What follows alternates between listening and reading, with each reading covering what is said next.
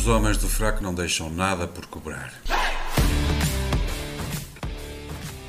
Sejam todos muito bem-vindos aos Homens do Fraco. Numa semana que vamos falar do cheiro a podre dentro do governo e que já se espalha uh, às instituições e até aos partidos mais jovens. O segundo tema nacional será para contar quantos membros saíram da IEL esta semana.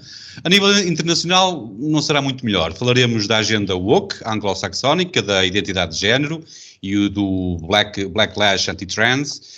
E se é para falar em assuntos que cheiram mesmo muito mal, isto porque desconfiamos que estão podres de velho, vamos falar também do anúncio de Biden à sua uh, recandidatura. Uh, para falar tudo isto, temos connosco um senhor que nos tempos da escola foi membro do Senado da Universidade de Lisboa e presidente da Assembleia Geral da Associação Académica da Faculdade de Direito de Lisboa, enquanto, entretanto, se ia divertindo na JSD como diretor do Gabinete de Estudos Nacional, e foi presidente da Comissão Política Distrital de Lisboa, na JST, e ainda na JST foi vice-presidente da Juventude Social Democrata. Aborreceu-se, foi para deputado da, uh, da, Assembleia Municipal da Amadora, foi vereador na mesma Câmara, uh, no fundo foi como fazer um treino antes de ser deputado da Assembleia Municipal de Lisboa, e, ah, e é diretor do Gabinete de Estudos da Distrital de Lisboa do PST. Além de tudo isto, Carlos Reis também é conhecido como um sexy daddy. Carlos, muito obrigado por teres aceitado o nosso desafio. Seja muito bem-vindo aos Homens do FRAC. Um, é um privilégio ter receber-te aqui. Bem-vindo. Uh, obrigado, obrigado por teres uh, ter assumido tão bem o meu, o meu cadastro, não é? Pronto, mas, mas, há que dizer que entre algumas dessas passagens eu fui saindo, portanto, nunca estive sempre na política, fui saindo e depois fui regressando. Pois é, uh, e de facto, às vezes, eh, isto às vezes é só mesmo para malucos, não é? Mas pronto. Esta, Exatamente. Mas como eu tenho um certo grau de loucura, portanto, estou é agora isso. em mais uma encarnação política e é isso, é isso mesmo. Tentar e, é preciso, e é preciso, da forma que a política está em Portugal, é bem preciso que, que se continue a lutar para, para, para, por ela e para, para o bom nome da, da, da, política em Portugal. Bem, avançamos já para o primeiro tema. O, o primeiro tema é nacional. Como é habitual, deixámos o nosso convidado abrir as hostilidades e o Carlos, para o primeiro tema, sugeriu refletir no estado de degradação a que chegou este governo. Nem de propósito, nós estamos a gravar com o primeiro-ministro em fundo, a dizer que afinal não aceita a admissão do Galamba. Fica prometido que, que daqui a pouco vamos falar também de outros, de outros partidos políticos que, que se estão a, a degradar lentamente. Uh, entretanto, ao assunto que o Carlos trouxe, eu vou direto ao assunto, nem sequer faço aqui uma introdução esta acumulação de problemas, de contradições, de mentiras, são consequência do desgaste e do cansaço dos, dos, dos sete anos de governo, Carlos? Ou, ou, ou, achas possível que seja uma consequência da falta dos parceiros mais equilibrados, uh, equilibrados entre aspas, como, como, os que tiveram durante o período da geringonça? Ou, ou, ou, então até encontras outros problemas neles, ou outros partidos que sejam um problema. O que é que te parece? Ou querias, ou querias ir para o outro lado? Não, eu penso que a tua, a tua abordagem está correta. Eu acho que podemos exemplificar, obviamente, que a degradação do governo é causa, mas também é consequência da degradação das instituições e, sobretudo, da degradação do país no seu todo. Há, uma, há aqui uma, uma, uma, razão de fundo subjacente a isto, um, que tem a ver nos últimos 25 anos Portugal está em declínio, essa é que é a verdade. E nós nos últimos 25 anos temos estado a decair. Nós hum, tínhamos desígnios coletivos, tivemos o desígnio coletivo da libertação, da democracia, da instituição da democracia, depois o desígnio coletivo da integração na Europa e de sermos um país normal, e depois, passar, depois disso deixámos de ser, uh, ter um desígnio coletivo. O desígnio coletivo da maioria das pessoas um, é perder pouco. Uh, perder pouco. Eh, já não é lutarem por uma vida melhor, eh, aquela história de deixar uma vida melhor para os filhos também já acabou, porque todas as pessoas começaram a interiorizar que talvez os filhos vivam pior do que os pais, e portanto a perspectiva é irmos amanhando. No fundo, no fundo, uh, fechou-se o ciclo de 25 de Abril. Portanto, os 49 anos do regime acabaram-se por fechar um pouco o ciclo e acabamos um bocadinho paralelamente e obviamente simetricamente a um certo um, a sensação de apodrecimento do regime como acontecia no final do Estado Novo. Obviamente, mutatis mutandis, porque obviamente vivemos numa democracia, obviamente vivemos integrados numa superestrutura que se chama União Europeia, com um framework que nos dá o cumprimento das regras mínimas, porque caso contrário, obviamente, já não seríamos democracia, já estaríamos ao nível de um país terceiro mundo qualquer. Esta, esta questão, uh, tendo sobretudo, sobretudo, é obviamente que é transversal à sociedade portuguesa, porque este declínio da sociedade portuguesa, este declínio económico e até cultural da sociedade portuguesa. Eu li há pouco, estava a ver no Instagram aquelas, aquelas, um, um daqueles sites que fazem aquelas infografias engraçadas sobre estatísticas e mapas, e vi uma coisa interessantíssima, que era quais os países, um questionário, não me lembro qual era a fonte, mas já tem dois ou três anos, quais é eram os povos que estavam mais disponíveis para se levantarem em armas para defenderem a sua pátria. Portugal estava nos últimos.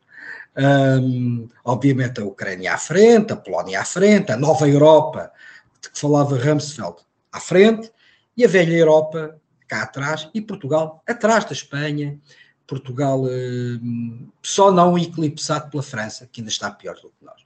Portanto, isto é uma, uma sensação de mal-estar. Uh, há um mal-estar.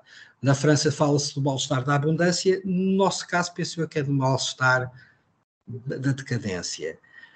O culpado principal, culpados principais, nós de facto eh, temos um, um ator político e temos um. E não, não há hipótese de fugir disso. O Partido Socialista governou o país, nos últimos 25 anos, governou o país em 19. E o Partido Socialista está.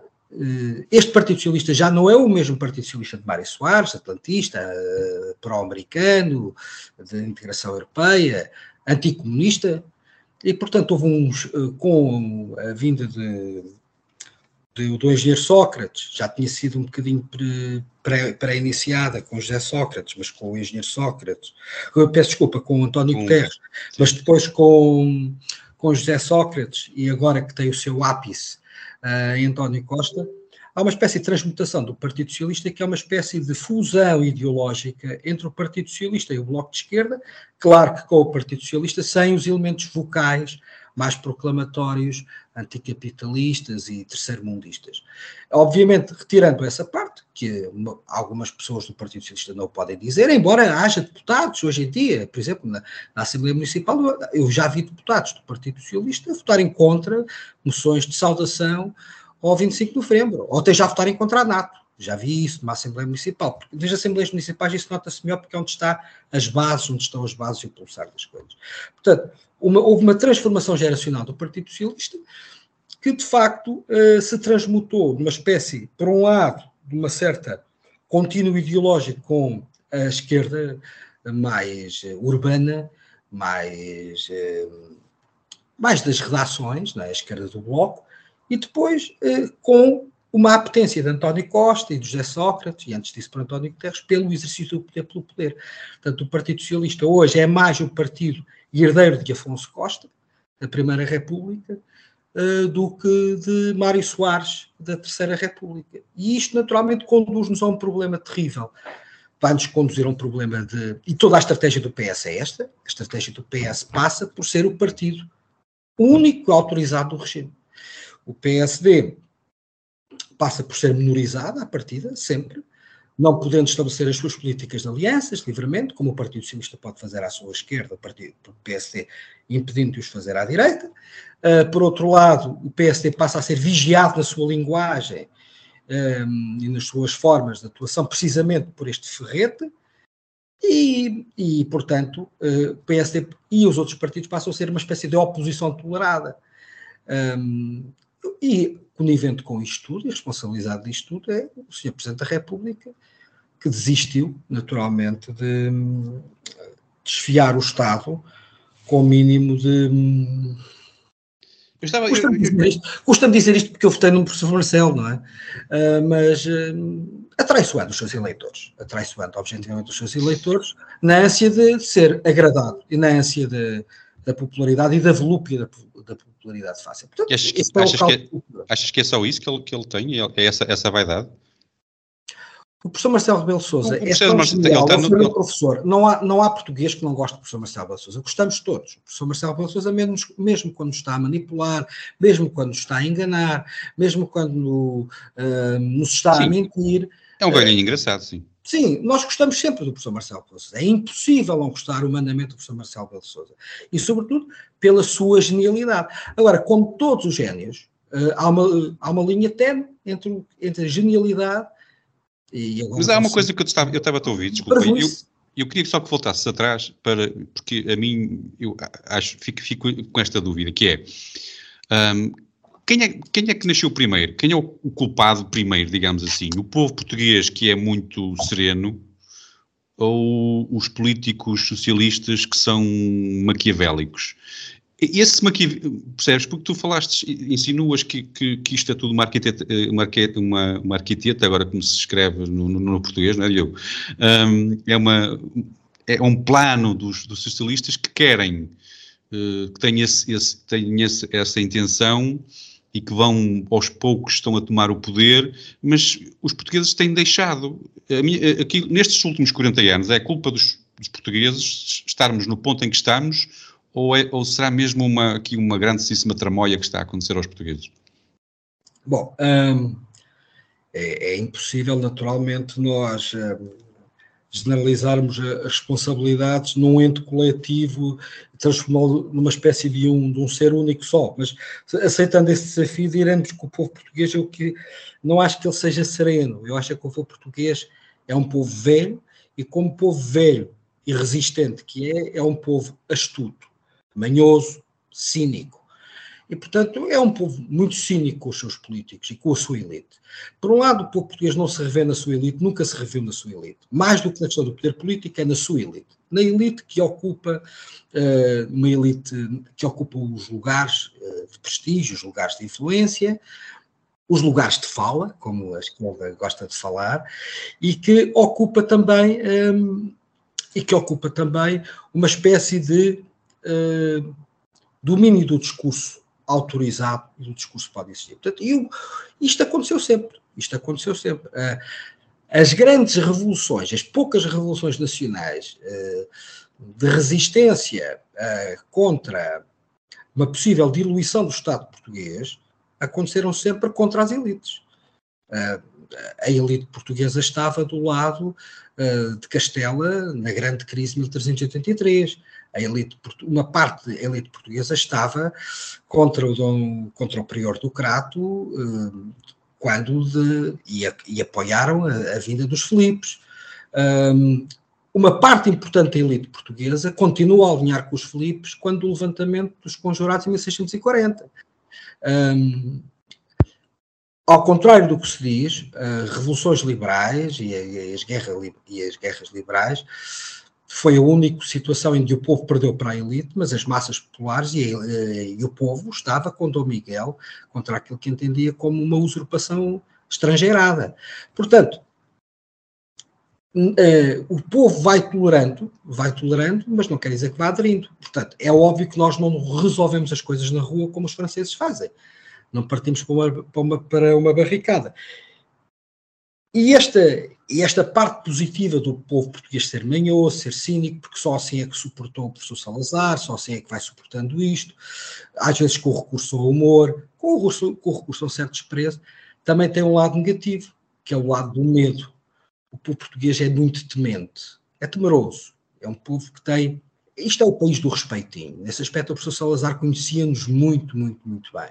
Nós somos o país do respeitinho. E temos medo de perder o que temos as pessoas deixaram de acreditar no país como viável por si mesmo. E, portanto, temos medo de perder o que temos, temos de perder o pouco que temos. E, portanto, há aquele velho ditado que existia durante 48 anos no Estado Novo, era para pior já basta assim. E, portanto, hum, as pessoas não queriam, já estavam fartas do velho Botas, mas não queriam vir, não queriam que viesse o reviralho, não queriam que viesse o comunismo. Um, as pessoas já estão fartas destes socialistas, mas se calhar muitas delas pensam, bem, mas o Passo Escolho queria-nos tirar as reformas e a malvada da direita uh, quer-nos limpar o sebo. E, portanto, e isto tem uma penetração muito forte em três segmentos fundamentais da sociedade portuguesa. Um, uh, demográfico, que é as pessoas com mais de 65 anos, naturalmente mais conservadoras, num país que já por si é um dos países mais envelhecidos do mundo. Portugal está no top 10 dos 10 países mais envelhecidos do mundo. Depois, no segundo escalão uh, socioeconómico, que é o escalão C, que é a chamada classe média baixa, que, é, que só por anedota é que nós lá pomos média, quer dizer, só por, não é anedota, mas só por caridade e por autoestima coletiva é que nós o qualificamos como média. É classe pobre, são trabalhadores que são pobres, são pessoas que são pobres e são pessoas que são o alvo principal das políticas assistencialistas do PS uh, eh, e do atual uh, destes governos. E, e depois um, um, um, setor geográfico importante, que é o setor da área metropolitana de Lisboa, sobretudo da coroa suburbana à volta de Lisboa e Setúbal, um, que é herdeiro, naturalmente, da velha influência do PCP, da, da, da influência mais esquerdizante, e onde a força da administração pública ainda é muito mais pesada do que é. Tu, e tu és o único social-democrata que sabe disso?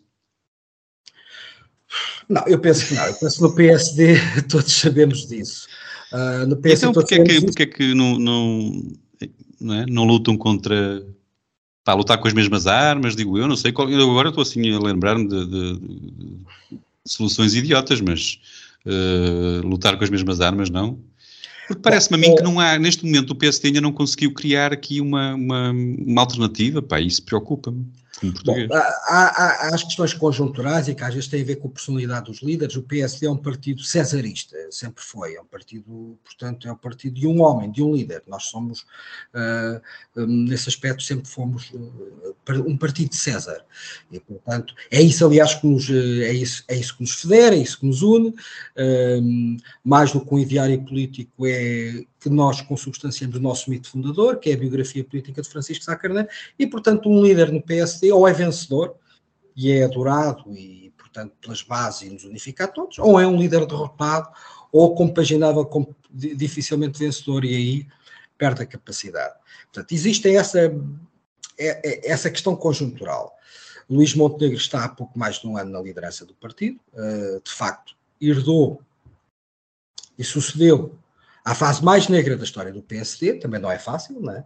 A liderança anterior do PSD foi altamente destrutiva uh, e altamente penalizadora do nosso partido. Uh, e, e, temos, objetivamente, algumas desvantagens. Uh, já não tanto tem a ver com o governo do Passos Coelho, porque isso já entrou no anedotário, as pessoas já ultrapassaram isso, basta ver que o respeito que o Passos Coelho hoje tem na rua, junto às pessoas, um, e já passaram sete anos, é notário dizer que a culpa é do Passos Coelho, mas um, nós de facto temos eh, aqui algumas debilidades estruturais, objetivamente, que se foram, o partido foi, foi envelhecendo nos seus quadros, foi-se cristalizando, não, foi, não se foi profissionalizando com a competência de vida e que o PS tem muito mais competência a nível da comunicação. Nós estamos a esquecer que nós pagamos todos, tu, eu, os nossos impostos, 15 milhões de euros por ano para manter uma central de comunicação no governo que tem uh, dezenas de pessoas a trabalhar a tempo inteiro. Isto paga-se.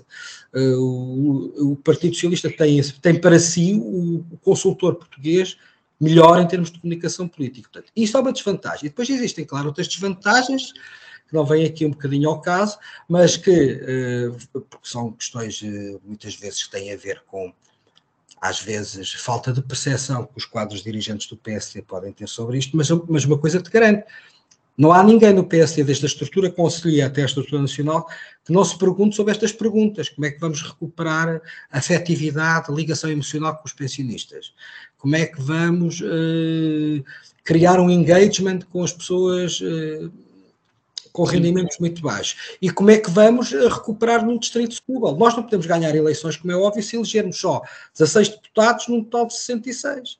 São 50 para fora. Portanto, o Distrito de Lisboa e o Distrito de Setúbal elegem 66 deputados. Nós só elegemos 16 nas últimas eleições. Ficam 50 de fora, portanto, isto não é viável, por muito que nós estejamos fortes no Porto, e estamos, isto não é compaginável com um partido de dimensão nacional. E, portanto, foi, esse foi o drama da liderança do Dr. Rui Rio. Ficámos cada vez mais regionalizados, cada vez mais acantonados e, sobretudo, num lugar não existente, que é o chamado centro mítico, não existente, que só existia na cabeça do Dr. Rui Rio.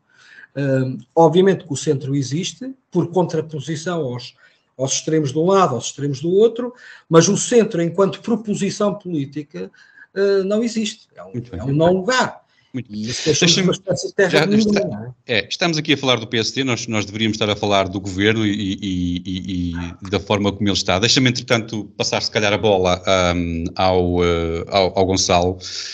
Um, Gonçalo, uh, boa noite. Uh, espero que estejas bem em Berlim. Eu, como todos os maus exemplos que surgiram ao longo dos tempos, o Sócrates, o Manuel Pinho, o Duarte Lima, a Fátima Felgueiras, o Armando Var, o Exaltino Moraes, o Valentim Loureiro, pá, eu, eu, eu aqui, aqui queria perguntar que percentagem é que, que culpa, que tem, ou melhor, que tem, que tem culpa o Chega desta degradação da política portuguesa. Eu sei que, que, o tema seria mais o governo, mas aqui, se calhar, também abrangendo a, a, forma como a política está em Portugal, parte muito, parte da culpa é, é, é grande, ou melhor, grande parte da culpa é, do, é do governo, realmente, mas os outros também terão alguma parte de culpa, e neste caso, que, que culpa é que terá o Chega? O, o, Chega tem culpa e tem, tem ou Chega ou Passo, são, são os dois responsáveis pelo que acontece em Portugal. Olá, olá a todos e todas e, e todos. Uh, uh, começo aqui por, por dizer que estou muito feliz de ter o meu amigo Carlos Reis uh, aqui connosco. Ao longo dos anos temos concordado e discordado, provavelmente em igual proporção, mas isso nunca impediu que, que continuássemos a, a, discutir assuntos com, com amizade e respeito, e estou muito grato de o ter por cá.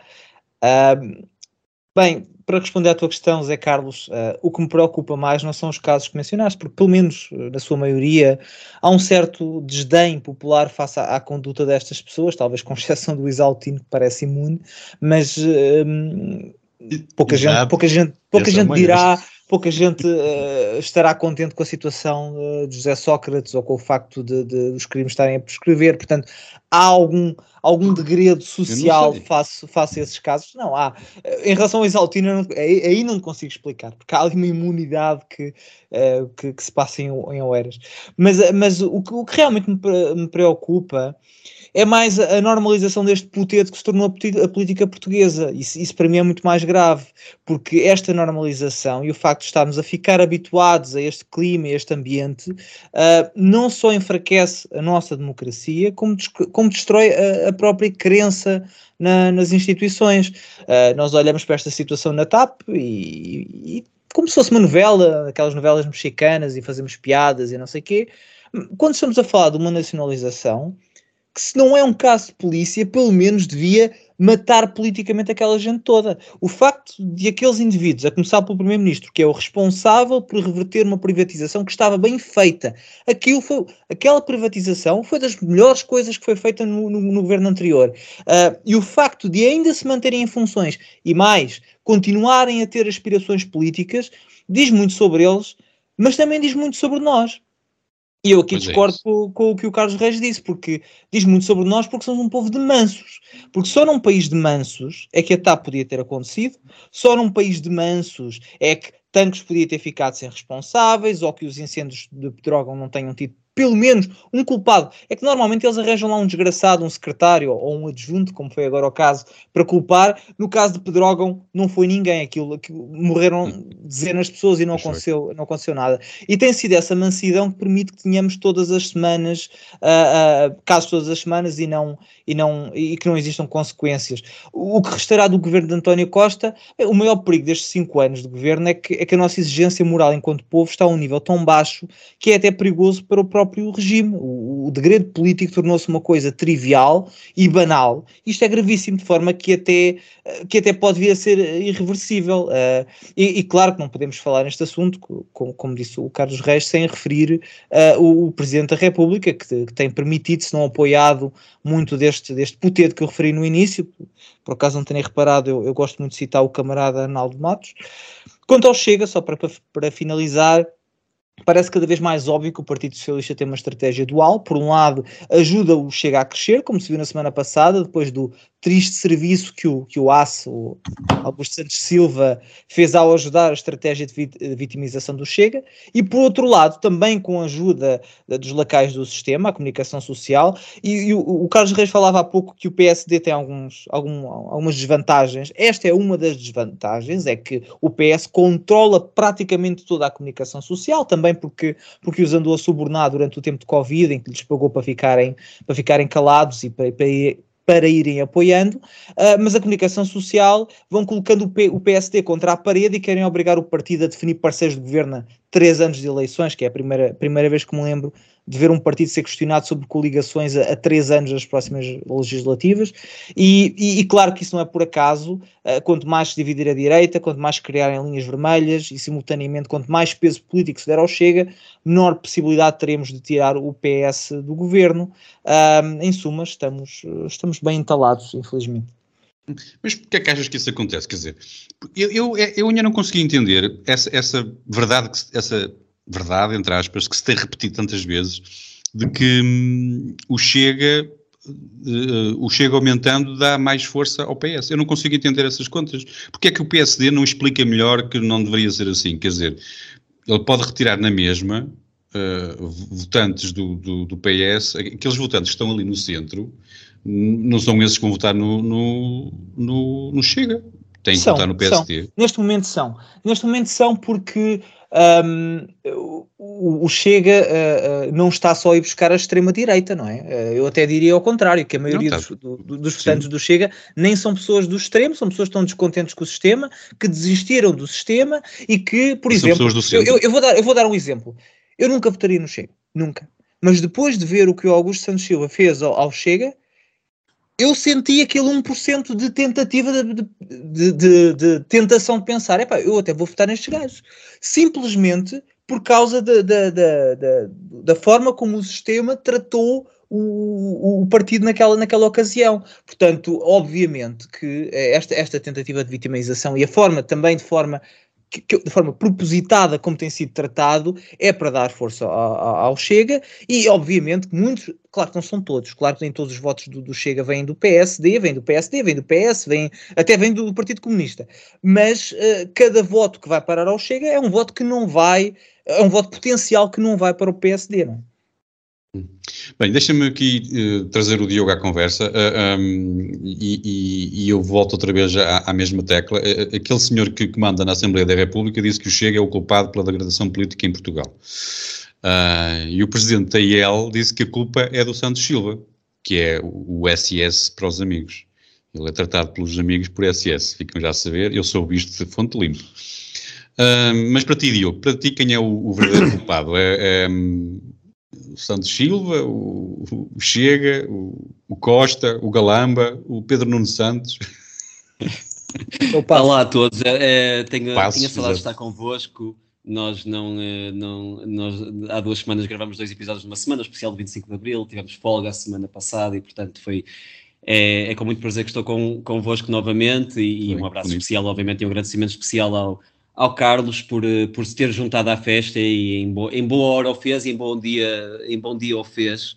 Uh, e, e, e, como tu disseste, de facto, todo este caso, de, enfim, do Galamba se ter passado no, nos dias seguintes ao sermão do, do S, é? É, é absolutamente delicioso.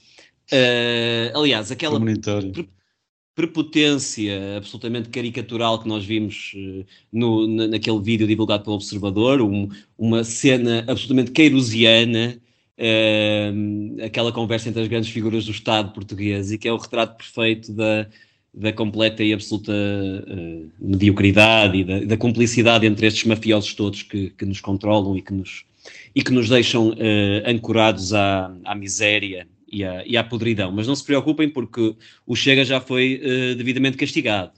No, uh, Augusto Sim. Santos Silva hoje já foi a Kiev Sim, e na comitiva uh, excluiu um elemento do Chega porque levantou a bandeira da Ucrânia e mandou alguém do bloco para Kiev. Uh, ok, tudo bem. Nós temos falado muito, porque é inevitável, porque, porque, porque atinge um, um surrealismo que, que é de levar à loucura uh, do PS e porque é que o PS, que objetivamente é uma das, das maiores e mais poderosas organizações criminosas do, do país, não da Europa, uh, continua no poder. E alegadamente, eu, uh, alegadamente. Alegadamente, alegadamente, alegadamente. Uh, e, se me quiserem, e se quiserem processar alguém, não processem os homens do fraco, processem-me a mim primeiro. Uh, e, e, eu digo isto porque pessoalmente o Galamba não, não me diz nada, é um, um rato. Não, nós temos a mania de estar sempre perdidos na, na, na espuma dos dias e olhar, olhar só para os, para os microcasos em vez de olhar para o macro e concluir que esta gente provavelmente nem sequer devia ser corrida da política, como o Gonçalo disse, devia estar a ser investigada por crimes contra, contra o próprio povo. Mas nós concluímos sempre que o PS, e de todas as vezes que falamos sobre o PS, concluímos sempre que o PS continua no poder eh, porque, um, eh, conta com um presidente cobarde, sem espinha, corrompido. Dois, porque realmente, uh, acabando agora a legislatura, uh, há garantias de resultado. Eu fiz esse ponto há, há, duas semanas. Há garantias de resultado consideravelmente diferente. Também não parece que haja, uh, honestamente. E nós aqui entramos no culpado número 3, que é a oposição. E, e eu, por mim, era guilhotina naquela gente toda e estava resolvido. Se quisermos tentar encontrar soluções dentro do sistema democrático, realmente realmente há aqui uh, o elefante na sala é o PSD e neste momento a, a liderança fraquinha. E, e, e sobretudo uh, discreta de Luís Montenegro, porque se, e eu sei que nós, que nós temos aqui um convidado que, que, que nutre por Montenegro uma, uma, relação política, mas a verdade é que, que, que a liderança, para o português comum, se para nós já é um bocadinho uma incógnita qual é que é a mensagem política, qual é o conteúdo político de Montenegro, para o cidadão comum nem sequer conhecem o nome, nem sequer conhecem a cara. Aliás, eu já o referi uh, mais do que uma vez aqui, fez muita impressão, mas mesmo muita, que, que os cartazes uh, para a eleição de Montenegro Uh, já tivessem sido publicados e fosse Montenegro 2026, tentar colocar a imagem dele na cabeça das pessoas, mas quer dizer, 2026, daqui até 2026,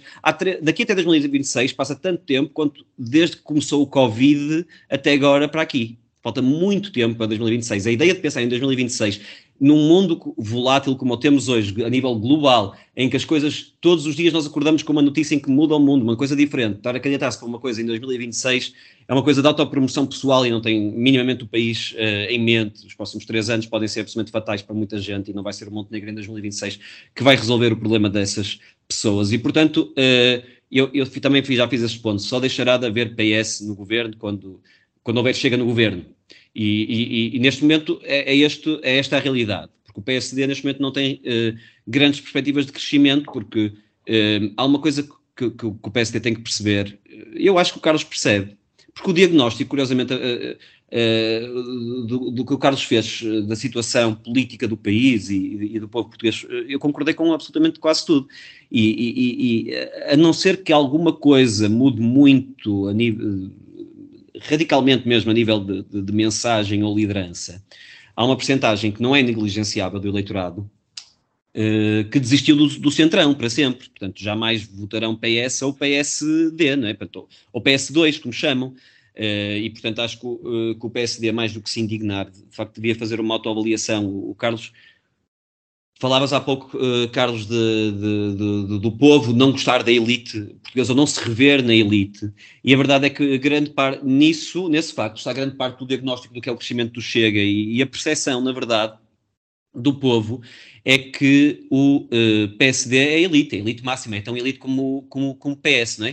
Uh, e, portanto, uh, acho que o PSD morde esse isco de ser associado ao Chega e ter sempre que fazer uh, um meia-culpa ou um desculpas ou prefaciar tudo o que diz como não é para apoiar o Chega, mas acho que o PSD uh, e concretamente o Montenegro morde esse isco, porque a resposta que ele tinha que dar, tal como o Gonçalo também já aqui o referiu, a resposta que ele tinha que dar sempre que o confrontam com coligações com o Chega era mandar toda a gente à merda e falar da proposta do PSD para o país, mas ele fala do Chega e fala com, uh, e, e, enfim, cai na, cai na ratoeira, não só ele, enfim, estou a personalizar como líder, mas creio que, pelo que observo, que o PSD come, uh, cai nessa, nessa, nessa ratoeira que, que é propositadamente colocada.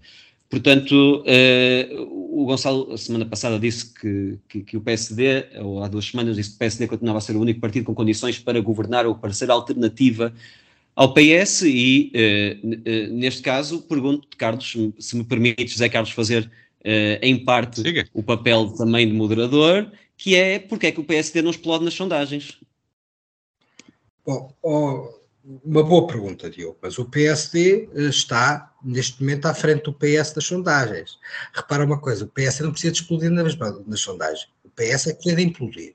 Essa é a minha perspectiva. Eu aqui, hum, a minha abordagem aqui em relação a este tipo de matérias, é, não sou não sou cientista político, mas uh, com a análise que faço da política ao longo destes anos, é que em Portugal são os governos que perdem as eleições, não são as oposições que as vencem. Uh, isso é uma questão que está mais do que estatisticamente comprovada, embora para pessoas irrequietas e inconformadas como eu isto seja, e sobretudo que ajudo, tento ajudar a fomentar uma oposição vencedora e seja frustrante.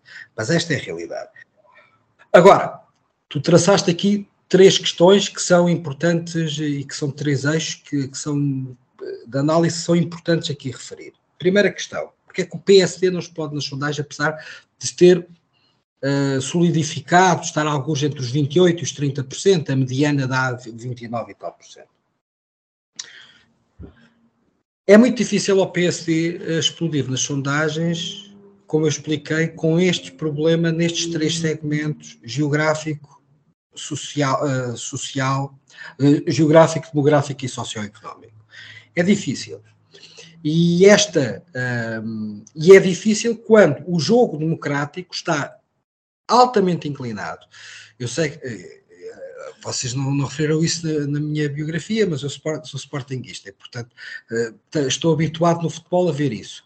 Portanto, o campo está sempre mais inclinado para um lado. E aqui o campo leia-se a ocupação da administração pública. Apesar do PC ser eh, percepcionado como elite, e de facto o PSD é um dos partidos estruturantes do sistema, eh, tem dois governos regionais, tem câmaras, como a Câmara de Lisboa, como a Câmara de Coimbra, como a Câmara de Faro, um, tem, portanto, tem quadros políticos, tem influência social, é verdade, mas não tem, neste momento, as chaves na mão do cofre. E nunca o PSD num governo, seja qualquer governo que o PSD tenha, tenha exercido, o PSD é capaz ou saberá fazer uma gestão da administração pública em seu proveito como PS. Eu sei que vão dizer, toda a gente diz que os políticos são todos iguais, mas não, isto é factual, isto é evidente. Um, as grandes problemas governativos do PSD com questões pessoais era sobre, sobretudo de enriquecimento pessoal, do tempo do professor Cavaco Silva, uh, outras vezes eram tempos de de, de, má, de, de má comunicação política, como nos governos posteriores, mas nunca é esta perspectiva de autorreprodução do poder a partir do governo. É, isso é completamente diverso. Além disso, o PSD tem uma pulsão mais reformista. O PS não quer reformar nada. O PS é o partido conservador num país conservador. O partido mais conservador em Portugal é o Partido Socialista. Tudo o resto é verniz. As questões eh, agora de género, as questões fraturantes, etc. Isso é tudo verniz para épater les bourgeois, para, portanto, para uh, dar um cunho progressivo e para dar o um elemento de autoestima uh, de legitimador daquilo que eles fazem. Porque eles são, de facto, um partido altamente conservador e, neste momento, o doutor António Costa é uma força de bloqueio da sociedade portuguesa. Porque eles não querem mudar nada, não querem reformar nada, não querem mudar nada daquilo que nos, que nos e que aquilo que nos emperra nos 25 anos de declínio consecutivo que Portugal tem em relação à Europa. Quer dizer, nós somos ultrapassados pela Roménia e daqui a alguns tempos já vamos considerar normal sermos ultrapassados pela, pela Bulgária até chegarmos ao nível da Albânia ou do Kosovo. Segunda questão aqui que tu disseste em relação à prestação do Luís Montenegro e à falta de notoriedade dele. É evidente. Nós temos um problema, de facto, já sabíamos que tínhamos, é? que é o facto, há uma desvantagem do, do Luís Montenegro não estar no Parlamento. Isso configura-lhe desvantagens objetivas. Há também, como eu disse, também ainda uma percepção e um trabalho profissional de comunicação e de passagem da mensagem que, que demora a constituir e, e a fazer os seus resultados. E depois Sejamos claros, o Luís Montenegro é um político sério, não é capaz de ser um demagogo como o André Ventura. Ele pode até falar mais grosso, mas é difícil, de facto, nesse campeonato, e nós temos que reconhecer que o André Ventura, nesse aspecto, dá 10 a 0 a todos, a toda a gente, até, até o, só talvez, eventualmente, ao Garcia Pereira, se, se ele fosse deputado, é que não daria. Portanto, o, o André Ventura, de facto, é um, um bom demagogo, é um bom tribuno, é um bom Cleon é um clown, portanto, um, é um bom megafone. E aí nós temos esse problema. Muitas vezes, como vocês sabem, a política é uma questão muitas vezes cénica, de representação, de, e aqui, às vezes, o, o, se calhar o Luís Montenegro pode estar eventualmente a dizer uma coisa bastante assertiva e bastante, até muito mais impactante em termos estruturais, mas se não berrar e se tiver outra pessoa ao lado a berrar, quem é que parece aqui o, o macho, o macho alfa? Parece o André Ventura. Não é por acaso nas intenções de voto onde é que o André Ventura e o Chega têm mais força? Nos homens, não é? E sobretudo naqueles homens de meia idade, os homens uh, brancos, uh, cis, de meia idade, não é? Que, que naturalmente mais revoltados com a mudança do mundo em que cada vez menos se reconhecem. Mas, um, ehm, para não divagar mais, essa é uma, é uma, desvantagem. Agora, o PSD não precisa de ganhar com grandes votos. Aqui a questão é muito simples. E sobre a questão que tu colocaste bem, sobre a questão de nós cairmos a ratuar em relação ao Chega. Bom, é assim, uh, imagina, quando existe, a, quando a comunicação social faz uma barragem todos os dias, todos os dias, todos os dias, obsessiva em relação a um partido que mesmo tendo 12% das intenções de voto, não deixa de ser um partido minoritário do sistema, uh, às vezes chegamos a um momento em que é difícil não responder. O que é que eu acho que o PS deve dizer, e muitas vezes é dito, e às vezes as pessoas não estão bem atentas, é que essa questão tem de ser colocada na altura certa aos outros partidos políticos, nomeadamente pelo PS. Nós só vamos para o governo se vencermos as eleições. Isto é ponto de honra nosso. Nós tivermos menos um voto do que o PS, não vamos, não vamos montar uma geringonça direita. Isso foi assim que o Luís Montenegro foi eleito, é uma decisão coletiva nossa e nós não queremos ir para o governo a todo custo. Vai ser difícil, vai ser duro aguentar a tentação, mas é isso que vamos fazer. Só vamos para as eleições se ganharmos, uh, só vamos para o governo se ganharmos as eleições. Isso vai ser explicado aos portugueses. Só vamos para lá se ganharmos as eleições. Basta ganharmos por um voto. Mas aí exigimos o direito a governar. Exigimos o direito a governar. E aí o Partido Socialista tem que ser confrontado com as suas responsabilidades. Autoriza-nos, confere-nos a possibilidade de governar como nós fizemos com o PS no tempo do Guterres, noutros tempos, um, ou não e os outros partidos políticos também. À, à, nossa direita, o partido político Chega. É que o Chega não é dono dos votos dos seus eleitores. O líder do Chega. Uh, para já temos que, tínhamos que ver se aquilo é um partido político, se é uma coisa unipessoal, que é uma, que é uma dúvida que temos. E como é óbvio, Chega, tu disseste que não há mudança de não havia mudança de maioria sem o Chega no governo. Peço desculpa, mas com este Chega é impossível estar no governo. Este Chega não é um partido político constituído normalmente, não tem um programa, não tem um programa eleitoral, não tem quadros, onde é que estão os dirigentes, onde é que estariam os ministros do Chega. Um, isto independentemente de questões aqui que são eu detesto usar essa expressão, mas que são princípios, eh, linhas vermelhas não uso essa expressão, mas que são princípios, objetivamente, quer dizer, são princípios em que Portugal está, faz parte da NATO, faz parte da União Europeia. Eh, eu não posso estar um partido político no governo que até há pouco tempo andava de braço dado um, com fascistas, é verdade. Eu não, também não tenho, não é por causa de eu falar em fascismo, passa a ser um comuna. Há a malta do Chega que depois que me chama de comuna para eu falar disso. Não, eu sou antifascista, eu não gosto de fascismos uh, não é? Não tenho nenhuma nostalgia pelo fascismo, eu não quero acabar com esta república para fazer outra qualquer. Uh, quando muito quereria acabar esta, com esta república para fazer um, uma monarquia, porque eu sou monárquico, como sabem, mas fora isso, não, não, não sou. Portanto, o Chega não, não tem condições para estar no governo, mas o Chega tem, se tiver votos para isso, tem que explicar depois se prefere o PS no poder, a perpetuação do PS no poder, ou se nos prefere a nós muitas vezes fala-se dos Açores. Ah, os Açores não correu bem. Peço desculpa, mas a experiência dos Açores correu belíssimamente bem. É, nós só assinámos um papel e um acordo de atenção porque o Presidente da República nos, no exigiu. Porque nem precisávamos assinar papel nenhum. E aqui também depende do Presidente da República, se nos quer dar posse ou não, porque nos Açores aconteceu, está tudo a correr muito bem. O Chega tinha dois deputados, já só tem metade dos deputados. Andou dois em dois meses a provar à sociedade que não é um parceiro do governo responsável. E já agora a iniciativa liberal também não é. Não são partidos preparados para suportar o poder.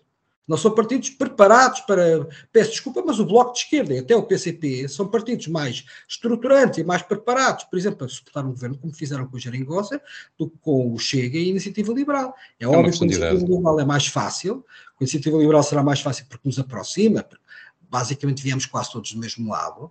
É? A Iniciativa Liberal são companheiros nossos a maioria deles são companheiros antigos dirigentes nossos desiludidos.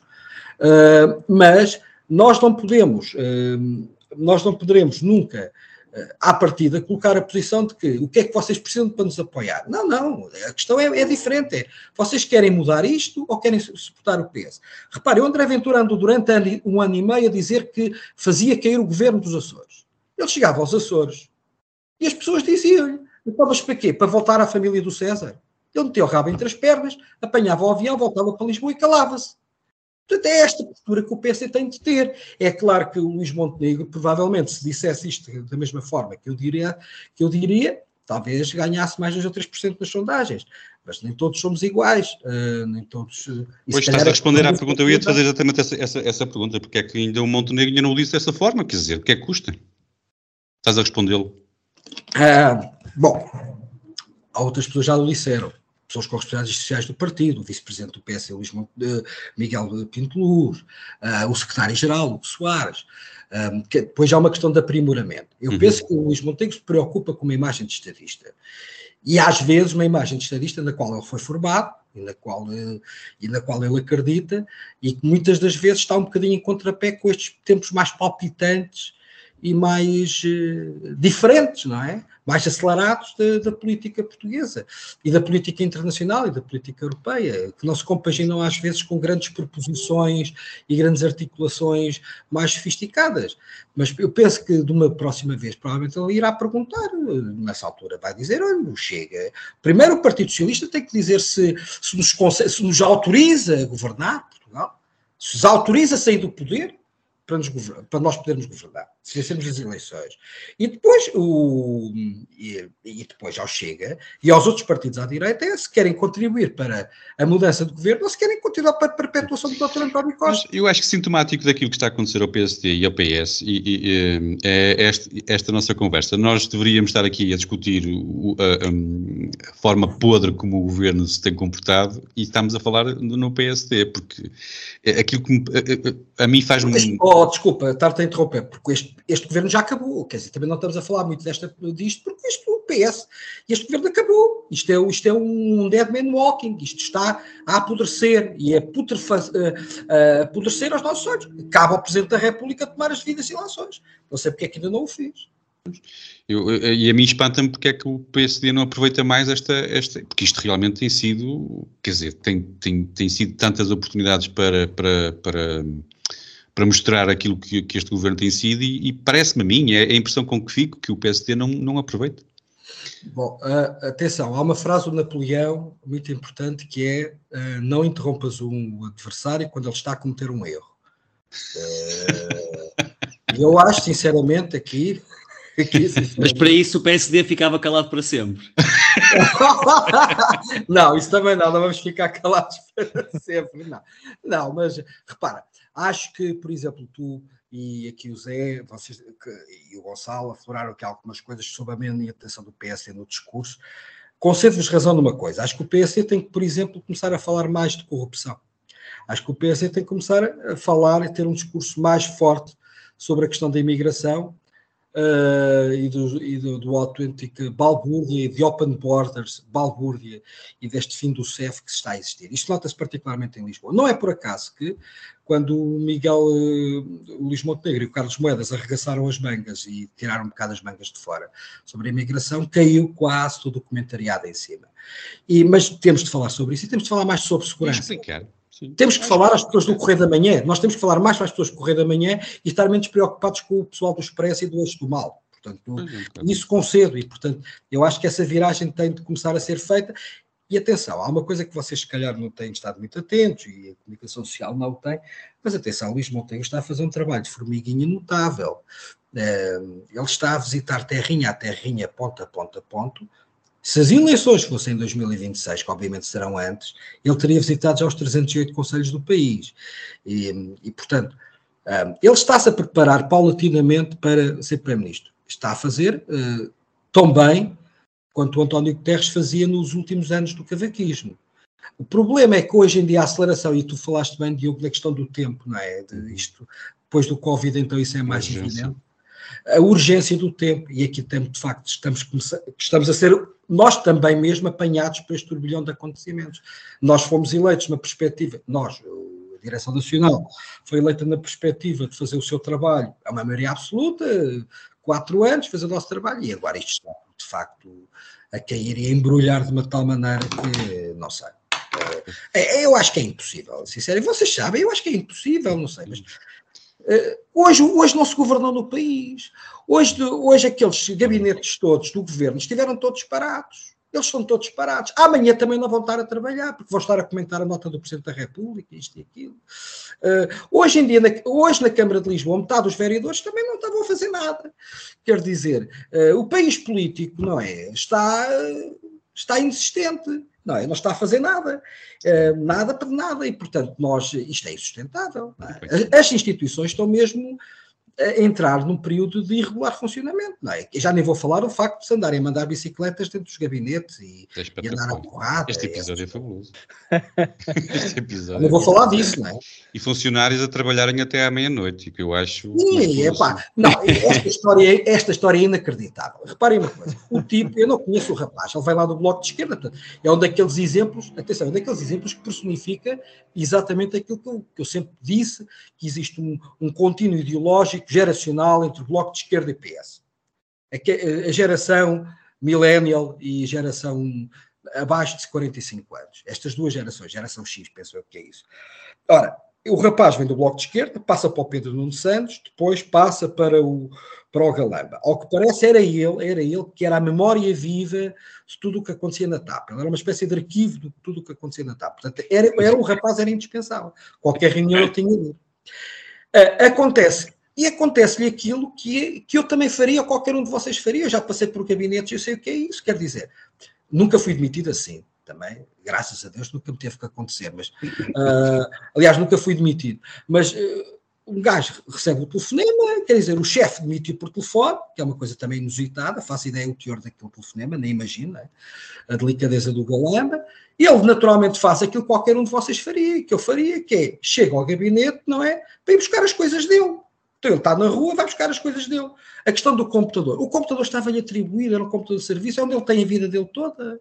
Ele tinha que ir buscar o computador para tirar as coisas que interessavam, até para a defesa dele próprio, porque ele já sabia que a cabeça dele ia ser oferecida à opinião pública como a cabeça de São João Batista. Portanto, ele já sabia disso. Quer dizer, depois retém-no, fecham-no à chave, ali. Quer dizer, o homem passa-se. Não é? Depois já há esta história do SIS, chamam o SIS, não chamam o SIS. Esse é outro, é, é, é, outro assunto que tem passado assim um pouco ao lado e que eu acho não, super grave. Isso é não, e, e atenção, e, e, estas anedotas todas têm passado ao lado uma coisa mais gravíssima. O, o Galamba mentiu, mentiu ao é. Parlamento, é. mentiu. É que já não há só uma reunião secreta, houve duas. Houve a reunião ultra secreta para preparar a reunião secreta, por sua vez preparar outra reunião na Assembleia da República. Ó oh, Carlos, tu conheces melhor estas, estes meandros, inclusivamente os meandros legais que enquadram uh, a participação na Assembleia da República. É legal uh, reunir antes de uma comissão uh, parlamentar? É, é, legal. Os deputados podem reunir com quem quiserem. Com o governo, se suportam o governo, podem reunir com o governo, preparar as audições. O que não é legal, e o que há, pelo menos, há aqui um abuso de poder, é prepararem uma testemunha na FESP. Isto é a mesma coisa que eu, como advogado, e preparar as testemunhas. Não é? E fazer uma reunião de preparação de testemunhas com, eventualmente, até testemunhas hostis. Uh, aliás, se, tiver, se, se, entrar em contato com uma testemunha hostil, eh, perco logo a licença na ordem. Um, o, o, que, o, o que aconteceu aqui foi que a senhora que era nossa funcionária, entre aspas, paga por todos nós, que para uma audição, a CEO da TAP, é chamada ao PS para ser instruída sobre aquilo que vai dizer no órgão de soberania. E isso é que é verdadeiramente inaceitável. E aquilo que ficou provado à sociedade é que foi o João Galamba que a chamou. Foi o João Galamba que montou as reuniões secretas, foi o João Galamba que acusou uma colega do governo de ter sido ela a fazê-lo. É o João Galamba que uh, dá instruções à ministra, ah, sugeriu, ah, achou que era uma boa ideia. Isso é o quê? Quer dizer, isto é isto de facto é quase gozar com quem trabalha, quer dizer, isto, então, um, então isto é uma indicação, ele é o ministro da tutela, não é? Quer dizer. É para não falar nas mentiras do, do, do, do processo. Do, do processo não, é que é um mentiroso compulsivo. Mesmo Aliás, aquela conferência de imprensa em que ele está ali quase a chorar é, é, é uma sucessão de mentiras. Mas as mentiras mais graves não têm nada a ver com a questão do computador e do SIS. Isso, isso, epá, isso interessa porque, porque, olha, porque nos interessa porque acaba por ser caricato, não é? Porque isto é tão inusitado, isto é no PREC, isto, isto, é uma coisa que nem. Isto tem numa Assembleia Geral do MFA nos tempos loucos do pré com, o Hotel Saraiva de Carvalho. Isto, isto não aconteceria em lado nenhum. O, o general Vasconcelos nunca permitiria que isto acontecesse num governo liderado por ele. É? E era um louco, como todos sabemos. Um louco queria instaurar uma ditadura comunista em Portugal. Mas o, o que, uh, o, o, o que aconteceu é que o João Galamba nunca deveria ter ido para o governo para começar. Isto já é um sinal de degradação também disto. É um sinal de uma certa sentimento de impunidade, de, in, de imbatibilidade. Eles são imbatíveis. E, portanto, podem não, pôr... Não será falta de alternativas do, do, do, do António Costa? Não será falta de alternativas do António Costa? O António Costa governa, no, governa gera o governo a pensar no PS, a pensar no seu partido. Sim. Eles são autorreferenciais. Porque vocês têm de se colocar na, na, na, Eles são. O Estado é deles. O país pertence-lhes. Um, e é assim mesmo que eles pensam eles não aceitam como natural, eles não aceitam como natural a condição de perderem uma eleição ou de, ser, ou de serem apiados do poder. Eu vejo isso todos os dias em Lisboa. Eles ainda não conseguiram digerir a derrota eleitoral que tiveram para a Câmara Municipal. Não aguentam isso. E vejo isso todos os dias, em todos os pequenos pormenores, desde questões regimentais da Assembleia Municipal, a questões mais importantes. Claro que depois no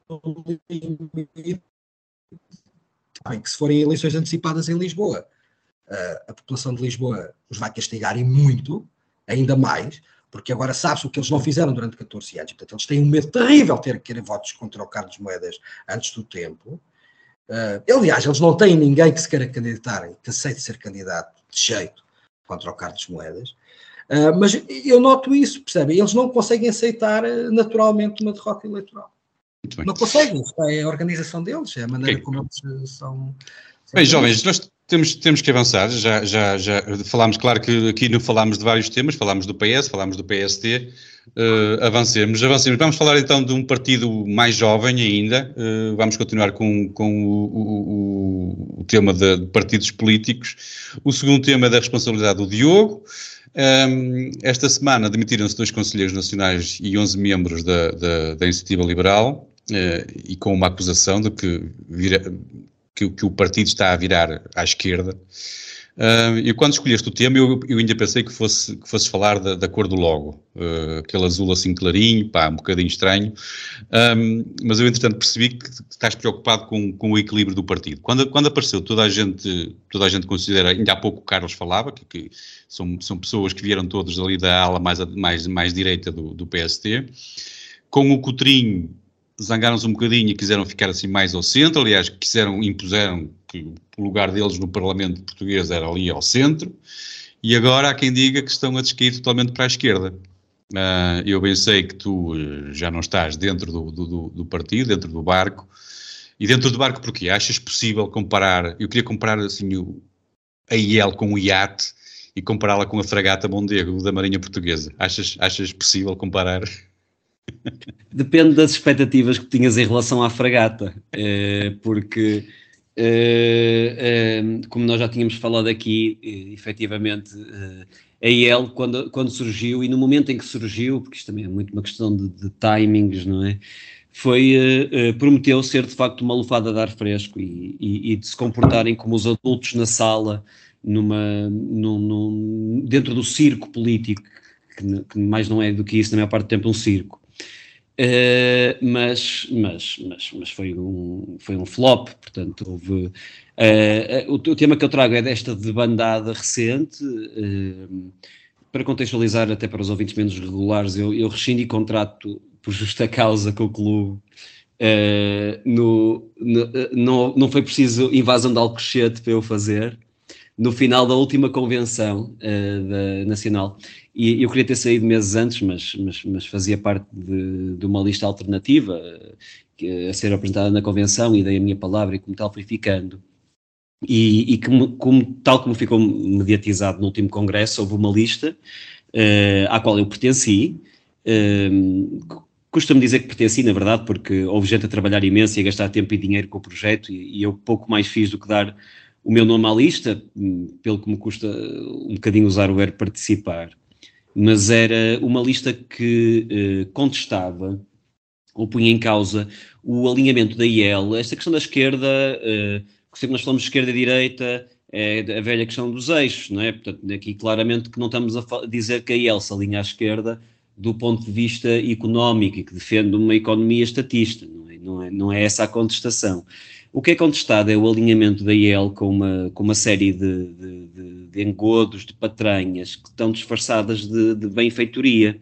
E essas patranhas, eh, que são, eh, como todos sabemos, fazem parte da, da, da, da agenda globalista, vão desde das, das causas eh, transexuais, às alterações climáticas e, e à facete covideira, porque nós agora vamos esquecendo o assunto, mas a IEL, um, de uma forma ou de outra, na maior parte das vezes por uh, silêncio, compactuou com as atrocidades que foram cometidas em, em nome da, da fraudemia e até chegou a exigir certificado aos membros para participar da convenção. E há, há muita gente na IEL que seguiu religiosamente a, a seita das injeções e das máscaras e que ridicularizou quem questionou Porquê? Porque são virtuosos, não são como essa relé negacionista. E, e, o classismo, esse classismo foi bastante explícito na fraudemia, é, é explícito em questões do nosso uh, dia a dia, e a IEL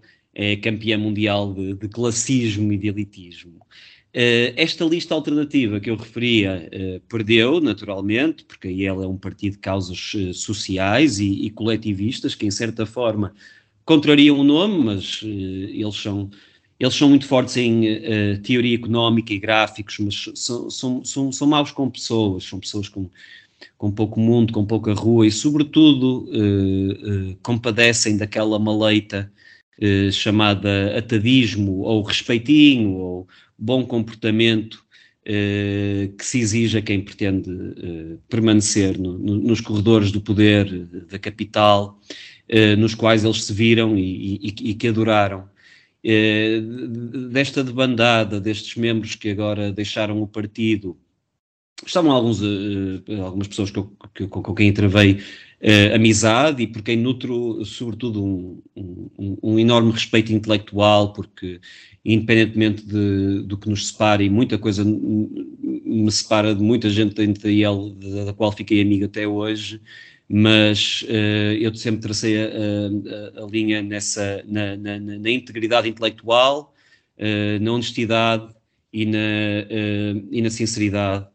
E, e, e, se eu se, se, se, se, caí, porque a verdade é que caí na, na, na, na, na patranha da IEL, que ia ser uma coisa que não era, a verdade é que se eu quiser pertencer a um grupo de pessoas uh, intelectualmente honestas, a iniciativa liberal não, não é o caminho. Fica aqui a minha palavra de uh, profundo respeito e admiração pelas pessoas que, que saíram e, e, e espero, uh, e espero que, que, que, haja condições para construir um, um, um projeto político alternativo que não passe pelos vícios da iniciativa liberal.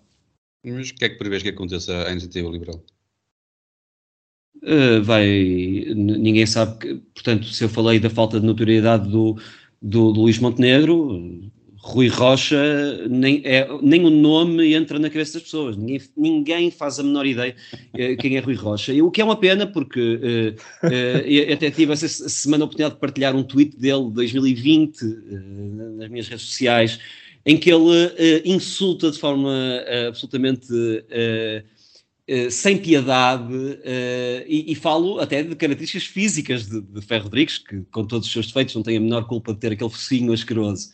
E a verdade é que perdemos um, uh, um perdemos um excelente comentador, como, como disse Gonçalo, para, e, e, e sobretudo ele personifica essa transformação de contestatário para corredores do poder, corredores da Assembleia, em que o respeitinho é muito bonito e em que não se pode andar aqui a dizer que o Ferro Rodrigues tem uma tromba e não sei o quê.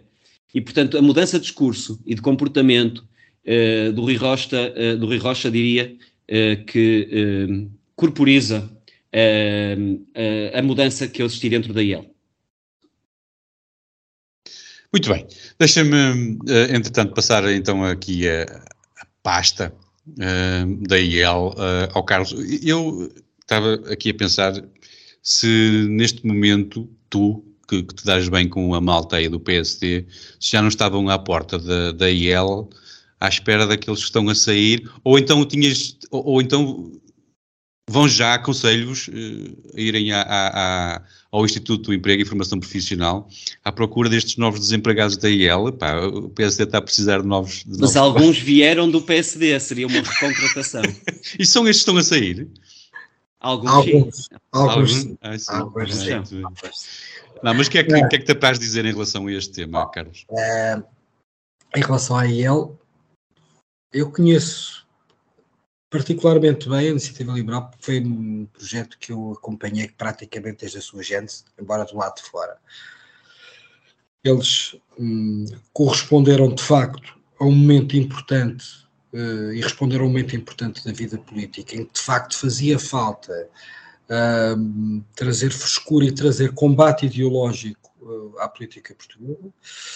Era de facto importante deslegitimar o socialismo eh, aos olhos dos portugueses e, e, sobretudo, foram ocuparam aquilo que em democracia, que a democracia é como, como a vida, é uma, é uma das regras, é que a natureza tem horror ao vazio e na política não há vazios, e portanto ocupar o vazio deixado pela liderança do Dr. Rui Rio, é? que deixou toda, toda a tradição liberal do PSD, que vem neste Sá Carneiro e do Porto Liberal, é? Eh, deixou toda essa, e portanto ele tinha uma visão portista, mas uma visão portista provinciana e não uma visão portista liberal e portista da prosperidade. E portanto nós ficámos com os grunhos, com o discurso Desculpa, Carlos, portu, portuense. portuense. Portista peço. é uma coisa. É verdade, tens toda a razão. Portanto, nós religião, com não discutimos, religião não discutimos aqui. Tens toda a razão, tens toda a razão. Ahm, e, portanto, nós ficámos com, do norte, ficámos com, apenas com, com o discurso grunho e deixámos o discurso liberal, inconformado, inconformista. E a iniciativa liberal surgiu aí. E surgiu muito bem, e depois teve, de facto, foi, um, foi mais uma marca do que um partido. A Liber- a iniciativa durante muito tempo era uma marca mais do que um partido, e sobretudo mais preocupada com a marca, e nesse aspecto, do ponto de vista comunicacional, foi um sucesso, foi um sucesso, um sucesso brutal, mas hum, o problema da iniciativa liberal é que se apaixonou por si, por si mesma. Ah, e eu, com todo o carinho que tenho para alguns, do, alguns dos meus melhores amigos pessoais que estão nesse partido, hum, e lhes digo muitas das vezes, portanto, eles apaixonaram-se por, por si próprios e, portanto, tornaram-se autorreferentes. E, e têm, e penso eu, que desconhecem um pouco o país real. O país do Twitter não é o país real. Eh, há uma grande diferença entre o país do Twitter e o país real. Há uma colega minha, por acaso do meu partido, que diz: epá, tens que investir mais no Twitter, porque é no Twitter que tudo acontece. E eu respondo: mas, mas porquê o Twitter? Ah, porque é onde estão as pessoas que fazem a opinião. E eu, eu peço desculpa, eu digo: eu não entro naquele manicômio. Entro lá, às vezes para ver alguma coisa, eh, ou fazer uma, uma, alguma chamada institucional. E, portanto, eles confundiram o partido o país, o país real com o país do Twitter. E depois, claro. eh, Mas e também há- foi assim que eles, que eles cresceram, não é? Foi. O problema é que agora precisavam de passar para, para a fase seguinte. E é virando E- à esquerda. Eh, e o problema é que eles ainda não percebem bem o que são, é o que eu acho, ainda não percebem bem o que são. Eles têm a ilusão de que podem crescer através captando o voto do eleitorado urbano, da esquerda urbana, do bloco de esquerda. Eu penso que é um erro, penso que é um erro da parte deles, porque hum, Estás a insinuar que eles têm um problema de identidade de género? Eu penso que eles têm um problema de identidade em algumas das questões que abordam. Têm muitas das vezes um problema de falta de seriedade e de falta de análise, de aprofundamento de análise em algumas questões políticas que não têm em relação às questões económicas, mas que em relação a outras questões sociais lhes falta muito. Eh, um, não é o problema da posição que eles têm em relação à identidade de género, esta lei, nem em relação à eutanásia, nem em relação a outras questões é a ver com a facilidade e o facilitismo com que eles abordam algumas das questões que, le- que levam que as pessoas não, entendam, não vejam aquilo como uma coisa séria. Repare, da parte de um bloco de esquerda, o seu discurso em relação à eutanásia é perceptível e pode-se perceber, porque apesar de tudo, tem algumas componentes bem construídas e bem pensadas e bem maturadas. Da parte do LIVRE, em relação a algumas questões da democracia participativa, diga-se o que se disser do livro, o Rui Tavares é um tipo com pensamento estruturado, apesar de ser o aprendiz de feiticeiro. Em relação à, à iniciativa liberal, em relação a coisas que não têm a ver com com matéria económica, muitas vezes há um déficit de, de, elaboração e da categorização política. E depois eu penso que a iniciativa liberal, se, se, peço desculpa, mas está fascinada por agradar aos seus pares. E, e, portanto, prefere, quer ser a direita que a esquerda gosta. Ora, a direita, quando a direita quer ser aquilo que a esquerda gosta, eh, corre sempre mal corre sempre mal, aconteceu com o CDS, acontece e poderá acontecer com a iniciativa liberal. Uh, em relação à questão que tu colocaste em relação aos dissidentes, bom, é natural, é natural que em devido tempo, em devido tempo, o PSD um, construa plataformas com associações, movimentos, com grupos uh, que entretanto se organizem e que naturalmente com o estabelecimento uh, de uma plataforma mais alargada. O PSD independentemente de políticas de alianças pré-eleitorais ou não, é natural que vá, que vá ter a, a seu devido tempo, nas suas listas, na sua, no seu programa, o contributo de pessoas que não são do PSD e muitas delas que serão bem-vindas ao regresso à sua casa-mãe, que é a casa onde, onde todos pertencemos. Eu próprio também já saí do PSD, não, nunca me desfiliei, mas é natural que, que voltemos. No fundo, o PSD sempre foi a grande casa comum uh, das pessoas liberais uh, do país uh, que têm preocupações sociais e penso que muitos têm preocupações sociais e, portanto, poderão voltar ao, ao PSD. Outros que não querendo voltar ao PSD poderão colaborar connosco organizadamente. Agora, obviamente, nós não vamos fazer nenhuma OPA hostil à iniciativa liberal. As nossas relações institucionais com o Rui Rocha, a direção do Rui Rocha, serão sempre cordatas e corretas e nunca o faremos. Não, esse não é o objetivo aproveitar este peixe que está a saltar da, da, da rede. Muito bem, deixa-me, entretanto, eh, eu, eu queria colocar uma questão ao Gonçalo, mas eu tinha pensado em colocar a questão ao Gonçalo acerca do CDS, que eu pensei que até houvesse aqui também alguns, alguns destes membros que tivessem saído originalmente do CDS, mas fiquei agora a saber que eles saíram quase todos então do PST, um, e, e, já não te posso fazer a pergunta... Mas mesma... alguns também vieram do CDS, pelo, pois, pelo que e, me parece. E, portanto, e alguns desses continuam por lá, não é? Alguns desses continuam por lá. Pois, do CDS? Um assim mais, um mais irrequieto e mais presente no Twitter continua por lá e, e a empurrar-os quando lá estão para serem embora e tal. Mas Gonçalo, explica-me lá o que é que tu achas que está, a, a tua opinião acerca do que está a acontecer. Bem, depois destes dois comentários de excelência, eu, eu vou acrescentar pouco e, e vou com, com, estilo, com o estilo carroceiro que, que me caracteriza. O que, Bem, o que me parece para começar é que é, que é uma oportunidade de ouro para o PSD e para, para o PSD capitalizar, não só com, como, como já referiste, algum deste, deste valor humano, destes homens e mulheres com, com motivação e desejo de militância, mas também dos eleitores, que depois de, de uma orf, orfandade pós Passos Coelho se vêem agora novamente sem destino, e nesse espaço Montenegro tem, tem condições para, para capitalizar, até porque muitas destas pessoas, muitos dos uh, órfãos da uh, ou novos órfãos da iniciativa liberal, uh, votaram no seu governo quando, quando estava com, com Passos Coelho. Relativamente à AEL, eu já disse isto algumas vezes, uh, eu fui, fui, militante de um partido durante muitos anos e, e a situação dá-me dá uma espécie de déjà vu. a iniciativa liberal está infiltrada por ativistas, ativistas que têm uma, uma, agenda própria, e neste caso uma agenda identitária radical.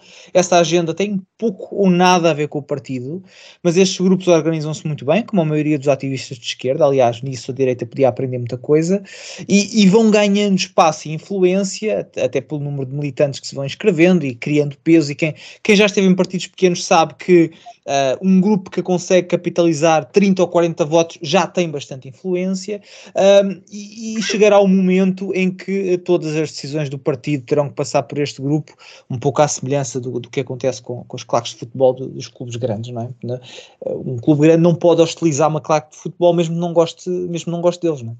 e, e, o Rui Rocha precisou deles para ganhar a eleição, sem se aperceber muito bem que, que não existem almoços grátis, como, como disse o Diogo, como disse o Diogo, e eu já tinha dito que é um, aqui uma, uma inversão um bocado estranha. Uh, o, o, o, Facebook perdeu um grande comentador quando o Rui Rocha foi, foi eleito. Uh, eu não sei se ganhou um grande deputado, mas isso uh, já é outra questão. mas isto custa, é, é, vender a alma ao diabo custará caro a médio e longo prazo, e eu, eu assisti isto live no PAN, em que era muito bonito quando apareciam nas manifestações e quando apareciam para distribuir cartazes, grupos de 20 e 30 pessoas uh, que ajudavam, não é? E que fazem falta, mas depois uh, tudo o que acontece uh, tem que ser aprovado por eles, uma espécie de uma máfia, não é? Claro que todos gostamos de ouvir o, Carlos Guimarães Pinto falar de economia, mas se no momento seguinte ele vota favoravelmente, favoravelmente a propostas do PS para dar autodeterminação de género de crianças nas escolas, então que se lixe a economia.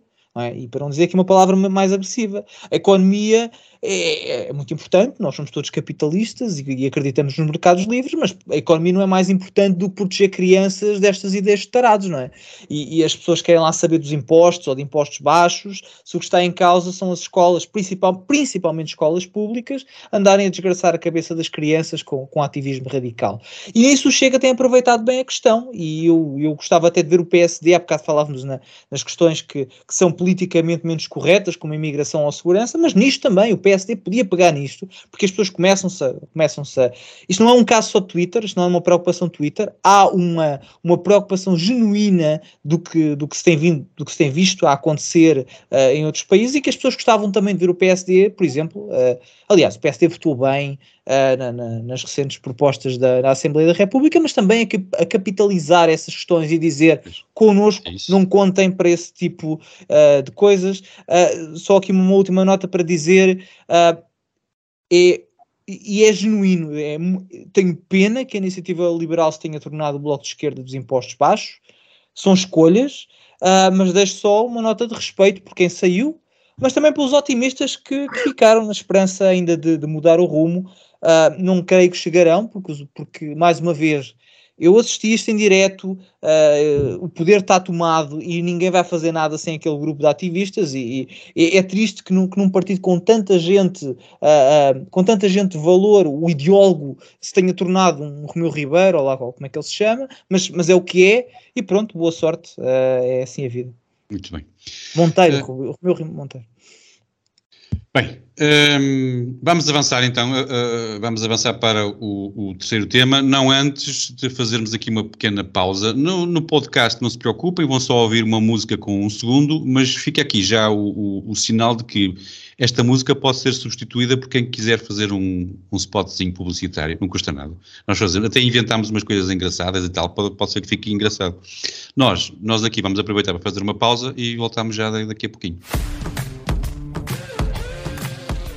Muito bem, voltamos então à segunda parte uh, e entramos já para os temas internacionais com o tema que o nosso convidado quer trazer e quer falar sobre a agenda anglo-saxónica da identidade de género. Um, eu tive que ler o título, o título era A Agenda Woke Anglo-Saxónica da Identidade de Género e o Backlash Anti-Trans. Eu tive de ler o título conforme foi sugerido e apresento já, quero, quero apresentar aqui publicamente o meu protesto pelo uso excessivo de estrangeirismos, porque isto é totalmente nonsense, ok? Dito isto, Carlos, será mesmo possível que seja uma minoria a impor a agenda ou, ou achas que a discussão do, do, do, e o extremar de posições nestas matérias serve para, para desviar atenções? Eu, eu, desconfio sempre nestas questões aqui há assim outra agenda por trás, outros propósitos, um, ou então é mesmo uma questão de, de, moda, pá, e isto o pessoal tem que discutir estas coisas. Bom, uh, isto tem a ver sobretudo, uh, e também o título era um bocadinho provocatório, tem a ver sobretudo com a evolução que as esquerdas fizeram uh, da luta de classes para, para o nada ir, para o nada e, portanto, agora as chamadas lutas de causas, não é? Ah, isto até poderia ser, poderíamos até ir um bocadinho, recuar um bocadinho umas décadas antes, ao, ao marxismo cultural e às teses do Gramsci, mas voltando agora àquilo que, que interessa, o, há um paradoxo. A nossa esquerda uh, radical e, a, portanto, no fundo, os filhos e os netos da, da velha extrema-esquerda sempre foram vocalmente anti-americanos, mas foram sempre colonizados e muito influenciados pela, pela, pelos norte-americanos, pelo debate intelectual norte-americano, sobretudo nas costas, nas grandes costas, na costa leste e na costa oeste. Um, o que é que seria deles se não fosse o Noam Chomsky, a Judith Butler, uh, aquela senhora que eu agora não me lembro do nome, que escreveu aquele livro sobre o White Fragility. E, portanto... Um, Robin DiAngelo. Pronto, isso. Uh, sem desrespeito pela senhora, mas pronto, isso. Uh, essa, essa importação, naturalmente, chega sempre aqui em atraso e chega sempre aqui em degradação. Portanto, um, geralmente aquilo que é sério e que é perigoso nos Estados Unidos acaba por chegar a Portugal depois e como uma anedota. E é aquilo que nós verificamos, por um lado é bom, que esses aspectos em Portugal acabam por ser um bocado anedóticos um bocado marginais, mas por outro lado é complicado porque, de facto, neste momento, a sociedade norte-americana e a democracia norte-americana vivem sérios riscos devido à extremar polarização e, de facto, devido a que as correntes mais minoritárias, mais vocais, mais ativistas nos Estados Unidos, existe também essa corrente anti à direita, mas também agora estamos a falar da esquerda, e essas correntes capturem todo o debate político e todo o debate político importante e, e deixem a maioria silenciosa das pessoas que, agora vou dizer um palavrão, normais, uh, para uh, a indiferença ou para a desistência. Um, isto, portanto, significa, no fundo, é um combate de vanguardas. E a questão aqui é que eu leio muito e ouço muito, é talvez das pessoas que mais me influencia, até por razões das minhas circunstâncias pessoais, o Andrew Sullivan, que eu penso que é um dos grandes intelectuais do pós-guerra e talvez um dos mais influentes. Um, talvez o Virtually Normal, um grande livro que ele escreveu nos anos 80, tenha sido a base para que hoje o casamento entre pessoas do mesmo sexo seja uma coisa relativamente aceite, pelo menos no espaço da OCDE. Um, e aquilo que ele pergunta, perguntava há uns tempos no blog dele era de quando, a partir de que momento é quando nós deixamos, nós, a comunidade LGBT, deixamos de reivindicar respeito eh, e reivindicar eh, empatia pelo sofrimento e respeito e, e igualdade na dignidade para e inclusão na sociedade para passarmos agora a exigir que a sociedade se altere às circunstâncias uh, das pessoas e que uh, nós mudemos a sociedade uh, toda pelo princípio do, do respeito, pelo princípio de, de, evitar o sofrimento. Ou seja, princípio, nós vivemos na era da suscetibilidade, basicamente é isso. E, portanto, qualquer coisa é, é suscetível de incomodar alguém. E, portanto, nós pegamos numa, numa minoria de uma minoria, que neste caso a comunidade transgênero, transexual, não binária, whatever, o que se quiseram dizer, e de tanto tentarmos desconstruir, desconstruir hum, as pessoas e as comunidades e deixarmos de generalizar para abordarmos o problema de, de, de cada pessoa em particular, atendendo à sua suscetibilidade, acabamos por deslaçar a sociedade em geral tentar transformá-la numa coisa em que a sociedade não se revê, com todo o movimento que isso vai acontecer. Por exemplo, neste caso, quem é que é principalmente prejudicado neste caso? Os próprios transexuais. Aquelas pessoas que não são transgêneros, mas que são mesmo transexuais, que tiveram problemas ou disforias de, de género, que existem, não é? Pessoas que têm, inclusive, com problemas físicos a partir daí, outras com problemas eh, psiquiátricos, outras pessoas que resolveram esse problema, mas que essas pessoas acabam por ser, eh, neste momento, as principais vítimas, porque neste momento são incluídas e misturadas com, com outras coisas que não são sérias, como homens mascarados de mulheres ou mulheres mascaradas de homens. Um, e, portanto, passamos a viver, a construir abstrações em nome de uma espécie de uma vanguarda, em que depois, naturalmente, acontece a chamada reação. Eu, eu pus tudo isto em estrangeirismos porque para acentuar o artificialismo que é. O, tudo isto. Reparem, esta atual legislação agora que se tentou aprovar na, na Assembleia da República sobre o suposto respeito à identidade de género na, na escola. Eu, como pessoa resolvida, com uma orientação sexual que é minha e que é conhecida e que é assumida, não deixe-me de espantar que uh, se queira agora impor a partir dos seis anos, que uma criança a partir dos seis anos diga e que tenha direito a que essa escolha seja aceita e integrada pela, pela, pela escola, não posso ser António, tenho que me chamar Maria. E depois, uh, mas se, se, se quiser dizer que não pode ser António para se chamar José, não pode ser permitido. Há uma série de questões quase anedóticas que a respeito de uma coisa séria, porque existem, existem crianças de facto que não se sentem bem com o corpo que nasceu, existem, eu vou ser muito, muito duro, muito, muito, muito forte, eu não tenho problemas em ser estigmatizado por dizer o que penso, acidentes biológicos também acontecem, nós tirarmos a, de repente a biologia da equação. Eu não, eu não aceito. Inclusive em termos de defesa de tudo aquilo que eu alcancei, defesa da minha própria comunidade. O que é que quiseste dizer com acidentes biológicos que eu não percebi? O que acontece muitas das vezes é que eh, rapazes ou raparigas uh, que têm um determinado sexo biológico depois não se identificam com ele. Ou Sim. muitas das isto independentemente das questões uh, uh, intergênero, tudo isso. Agora, o que eu estou a querer dizer é que por causa de situações que existiam e que eram resolvidas com bom senso, no seio da comunidade escolar, no seio das famílias, no seio entre os professores, passaram de repente agora a ser objeto de uma legislação nacional, com a prevista inclusão de um comissário. Eu, de facto, fiquei espantado com o voto da Iniciativa Liberal. Não sei porque é que a Iniciativa Liberal votou uma coisa destas, que é, agora vai ser criado uma espécie de um, de um, delegado, de um comissário, de um agente para estas questões nas escolas, quando há escolas que nem sequer têm papel higiênico para as casas de banho, quer dizer, quanto mais ainda estarmos a instituir aqui a política das casas de banho e aqui as questões, isto é depois, é, acaba por ser tão artificial uh, e ocupa depois tão desmesurado tempo na sociedade portuguesa que naturalmente existe reação. E, portanto, o que é que vai acontecer? Naturalmente, acabam sempre por ganhar os nécios, acabam sempre por ganhar. Uh, é aquela expressão portuguesa que existe que é deitar fora o bebê com a água do bem. E, sinceramente, uh, o problema em Portugal, na França, nos países ocidentais, nos Estados Unidos, é um problema pela moderação. Uh, nós estamos numa, em tempos de facto muito perigosos. O Vasco Polito Valente diz que vivemos em tempos perigosos, mas tempos perigosos são agora.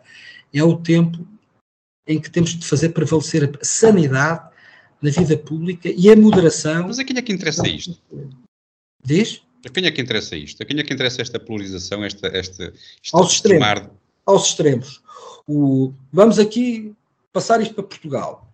Um partido como o Chega alimenta-se de um partido como o Bloco de Esquerda ou como o Livre. Um partido como o Livre ou como o, Bloco de Esquerda alimenta-se de um partido como o Chega. Uh, o, estes, estes, estas oposições são, são, uh, são oposições de fachada. No fundo, eles crescem uh, com o crescimento e com a ameaça uns dos outros. E, portanto, espremendo o centro moderado, tirando o centro moderado para as margens do debate, para a desistência, porque reparem, imagina que agora estava na televisão Isabel Moreira, eh, mais duas ou três senhoras, e depois eventualmente iam buscar eh, uma senhora qualquer, daquelas antigas, que, é do, do Provida, da, da não sei quantos anos, num debate sobre esta questão.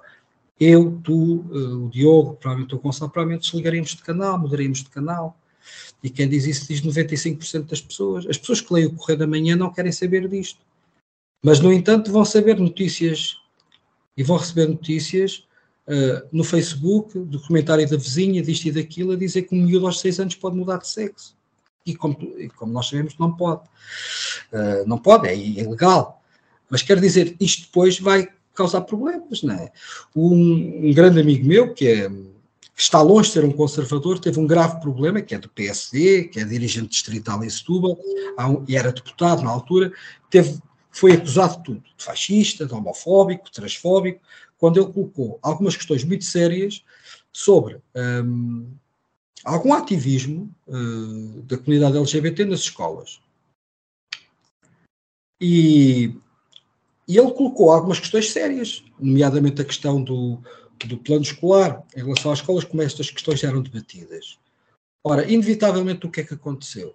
O debate ficou polarizado entre aqueles que não queriam mudar absolutamente nada e que nem sequer queriam permitir que se debatesse o assunto e aquelas pessoas que à nossa direita, não é? Entendem que isto é tudo uma grande conspiração globalista, uh, uma grande conspiração em que nós estamos a querer mudar a sociedade e mudar, uh, e portanto, deixar que existam homens, que existam mulheres e, e, e portanto, que seja tudo uma amálgama.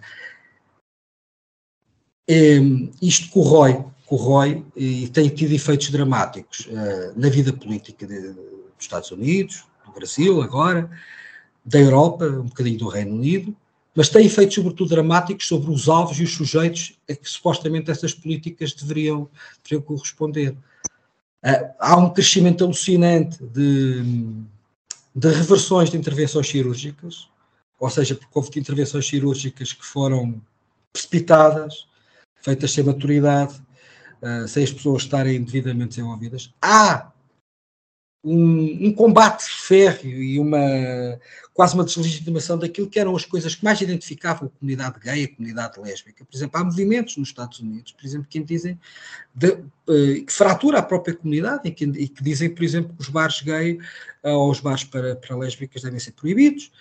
Há mulheres lésbicas e com razão dizem nós não queremos mulheres com pênis uh, aqui, entre nós. E depois são categorizadas como feminazis, pelo outro lado. As TERFs. O que acontece? Portanto, As TERF, TERF. Eu sabia que havia um nome, estava a falhar o nome, é TERF. Exatamente. Exatamente. Ou seja, tudo isto deslaça-nos ao ponto. Reparem, eu já fui chamado de transfóbico. Aliás, pior, já houve quem me chamasse homofóbico. Eu, homofóbico. eu. um, e, portanto, e depois, claro, e à minha direita, o que é que eu sou? Aqueles jargões que vocês todos imaginam que é.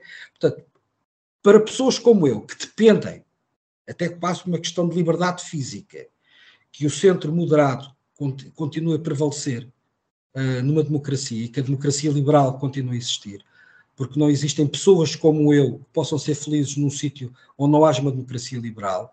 Imaginem o quanto preocupante é para nós uh, todo este tipo de debates. E, portanto, de facto, há aqui uma espécie de. Há um assistir com muita preocupação de muita gente eh, que se sente apropriada uh, por outros que falam em seu nome. Um, e mais tarde ou mais cedo isto vai ter de parar. Pois. É, é isto, eu estou convencido que isto vai parar. Isto, nós já, já começa a haver esses movimentos e isto é uma questão de tempo até que as coisas se, se ajustem. Eu ia perguntar ao Diogo até que ponto é que achas que, que, que a discussão irá. E ao mesmo tempo ia-te ia sugerir se não será, para refletir sobre este assunto, não, isto não será hum, um, um próprio caminho de, de que, que, que, que, nós criamos com, de resistência a este problema, ou seja, nós assistimos um, um, primeiro movimento que foi de quererem uh, mudar os pronomes, não é? E nós na altura uhum. houve quem fizesse muito, muito barulho e que criasse aqui alguma resistência e então uh, se calhar houve, houve, pessoas que quiseram ir mais à frente. Se nós na altura tivéssemos deixado, nós, quer dizer, quem criou resistência, eu, eu não concordo nada, eu sou dos que não concordo nada com a criação de novos pronomes, mas se, se tivéssemos permitido criar novos pronomes, se calhar não haveria, não é? criávamos pronomes como Tete, Mel, Hino, Voco, sei lá, qualquer coisa assim de género, podia ser que, entretanto, a, discussão não, não, não, tivesse chegado a este, a este ponto. Uh, mas até, até, até, que ponto é que achas que a discussão irá? Eu já, eu, eu já fiz esse ponto, já escrevi sobre isso. Eu, a, a, questão dos pronomes uh, é uma questão uh, gramatical. E, e, o Carlos há bocado estava a falar de como nós importamos estas causas de, do estrangeiro, nomeadamente dos países anglo-saxónicos, e na verdade os pronomes só são verdadeiramente uh, relevantes, ou mais, são muito mais relevantes no, nos, nos, países anglo-saxónicos, nomeadamente na língua inglesa, porque eles não têm determinantes, ou têm um determinante neutro, que é o de. Eh, nós temos determinantes, eu já fiz esse ponto. Se, se, se, a luta tivesse sido originalmente cá, andámos a lutar por determinantes, não era por pronomes. Ninguém, os pronomes, eu já disse, os pronomes no limite podem ser evitados, os determinantes é impossível evitar, e portanto, se a luta fosse gramatical, uh, estávamos a lutar por determinantes. Portanto, a causa aqui são bullies, são bullies, Zeca. Houve um caso esta semana que me chocou particularmente, chocou já nada, já nada me choca no dia 2. É, foi, um, eh, foi o caso de, de, um, eh, de um centro de apoio a mulheres eh, vítimas de violação que foi vandalizado por se recusar a prestar auxílio a, a, a, homens que se diziam mulheres e, e, e dizendo não, desculpem lá, isto é um centro exclusivamente de apoio a mulheres uh, vítimas de violação e, portanto, vamos manter esse critério. Uh, e portanto, há aqui um. Isto estamos a, a falar há pouco em off, num, num, guys em que as vítimas uh, são heróis. Ou seja, que o heroísmo é, não é dado pela capacidade de resistir a essa vitimização, mas pelo, pelo próprio estado de vitimização, uh, e, e, que fazem uma apropriação da dor de vítimas reais. Uh, o, e, o, e, o, Carlos estava agora a falar da, do, do, caso pessoal, de, pessoal dele, e, e, a verdade é que andam a intervir cirurgicamente e a cortar membros sexuais de jovens uh, que, que, em muitos casos, uh, revelam que essa uh, maior propensão para preferências femininas, etc., derivava de uma orientação sexual que eles ainda não tinham desenvolvido, porque ainda não se tinham desenvolvido sexualmente, e tirar a conclusão do facto de brincar com, com bonecas. Eu não acho que o Carlos brincasse com bonecas. Tu não és gajo de brincar com bonecas, tem que é mas que, que, a conclusão de que uh, ah, o, o puto está a brincar com Barbies, vamos cortar-lhe da pila porque ela é uma gaja. E, uh, e isto veio para Portugal e, e, e é top-down, portanto é WIF, é, é, é agenda globalista. E, e, parte do plano uh, do, do, backlash que falávamos, e eu defendi há, há, há duas semanas que esse backlash existe e, e, e, que vai sendo cada vez maior, e é notório a liberdade que há para contestar este movimento, que não havia, eu nem vou dizer em 2017, quando eu comecei a falar sobre isto, mas em uh, há seis meses atrás era impossível haver tão abertamente e até de muitos opinadores que tiveram calados este tempo todo. Parece que nas últimas semanas houve uma abertura geral, uh, mundial, aliás, mundial, para uma muito maior e muito mais livre uh, abertura à crítica. E eu acho que o plano vem também daí, uh, não só na questão trans, mas é mandar um absurdo cá para fora e depois há contestação. Parte dessa contestação será troglodita, inevitavelmente, e depois o plano é este: vem, transfóbicos, a luta é necessária, a luta continua. E a reação faz parte do plano e, e, contando que a reação, em certa medida, é informada e eloquente, e por outro lado, pode ser perfeitamente troglodita e baseada em princípios errados. E, e é contando com esta segunda uh, vertente de contestação uh, que, o plano, que o plano vai avançando, uh, porque não há vítimas sem vitimizadores. Muito bem. Uh, Gonçalo, tu, se com o Diogo eu insisto na semântica, contigo são as estatísticas. Pá, tu és o homem das estatísticas, gostas de números. Ah, eu há tempos li que casamentos com, com casais do mesmo sexo em Portugal são apenas 5%, 5 do total dos, dos casamentos. E, e, nesta, e nesta leitura, na altura, também lia que cada vez estavam a decrescer, cada vez eram menos. Achas que temos razões para pensarmos numa agenda como na Inglaterra ou nos Estados Unidos? Ou seja, nós há pouco estávamos a falar, temos um povo manso, um povo calmo, mas que chega a um ponto, quer dizer, achas que há necessidade daquela, daquele exagero de discussão que aconteceu uh, na Inglaterra e nos Estados Unidos, e que eu também sinto que agora existe aqui uma, uma contraofensiva quase. Uh, são dois assuntos completamente diferentes. Uh, disseste que, que eram menos de 5% dos casamentos entre pessoas do mesmo sexo, até podiam ser 50%. O casamento entre pessoas do mesmo sexo é, é uma das maiores vitórias de direitos humanos das últimas décadas. Aliás, a associação entre as duas coisas é, é, é, é um, é o erro conveniente. Uh, a maior parte, aliás, a maior parte do, do, dos woke mais extremos que eu conheço são pessoas brancas, de classe média e heterossexuais. O Carlos Reis falava na, na Robin DiAngelo, que escreveu um, um, livro que é um dos livros mais racistas que saiu nas últimas décadas, chamado White Fragility. Uh, a Robin DiAngelo é branca, quase a Snow White. Né? Uh, a relação entre a cultura woke, a causa trans e os grupos LGB é, é muito contestada, como dizia o Carlos Reis. Há, há, pessoas que explicam isso muito bem, que não é o meu caso, mas um deles é, é Douglas Murray, que é um autor e, e comentador inglês que, que uh, de forma muito resumida e muito artesanal, ele defende que os T's, a agenda trans, se misturou na, na causa LGB para, para ter uma legitimidade, não é? Mas que fundamentalmente eh, se tem infiltrado e só lhes tem causado dano, não é? Eu não sou, eu não sou um especialista uh, sobre o tópico, mas a, a, luta das pessoas gays, lésbicas e, e, bissexuais e as suas causas fundamentais nunca tiveram nada a ver com crianças, não? ou com forçar crianças a tomar bloqueadores hormonais ou a castrar rapazes. Isso nunca fez parte, antes pelo contrário. A ideia foi de que uh, um, um, homem, por ser gay, não é menos homem, uma mulher, por ser uh, lésbica, não é menos mulher. E o que acontece agora, mas acontece literalmente, o Diogo não estava a falar, uh, não estava a usar aqui uma, um, um, eufemismo. nos Estados Unidos, há casos em que crianças de 5, 6, 7 anos uh, um rapaz uh, diz: Olha, eu quero vestir um vestido como a mãe, e o que acontece de imediato é faz uma, transi uma transição social para rapariga e assim que entra em puberdade começa a tomar hormone blockers.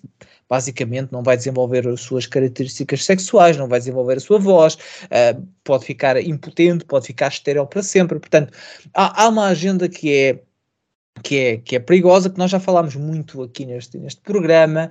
Uh, a chamada causa woke é, para mim, o maior problema cultural que os países do, do eixo do Ocidente têm no momento. Uh, tem uma agenda ditatorial marcada por censura, por punição, é, é anticientífica, torna a nossa sociedade mais dividida, faz com que as pessoas odeiem o seu país, a sua comunidade, os seus pares, destrói a arte, apaga a história e torna-nos pessoas piores e, e mais amargas.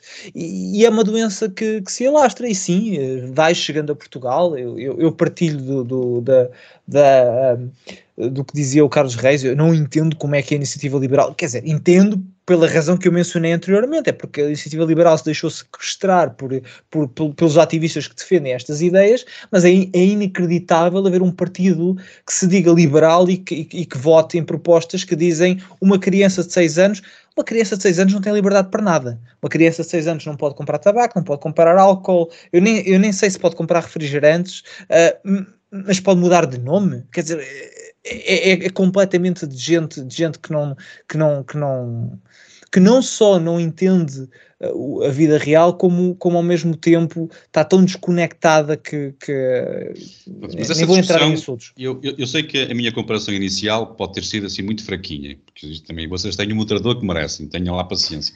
Agora, aquilo que eu queria, aquilo que, aquilo que eu queria dizer era esta discussão ainda, ainda não chegou bem, bem a Portugal. Achas que vai chegar?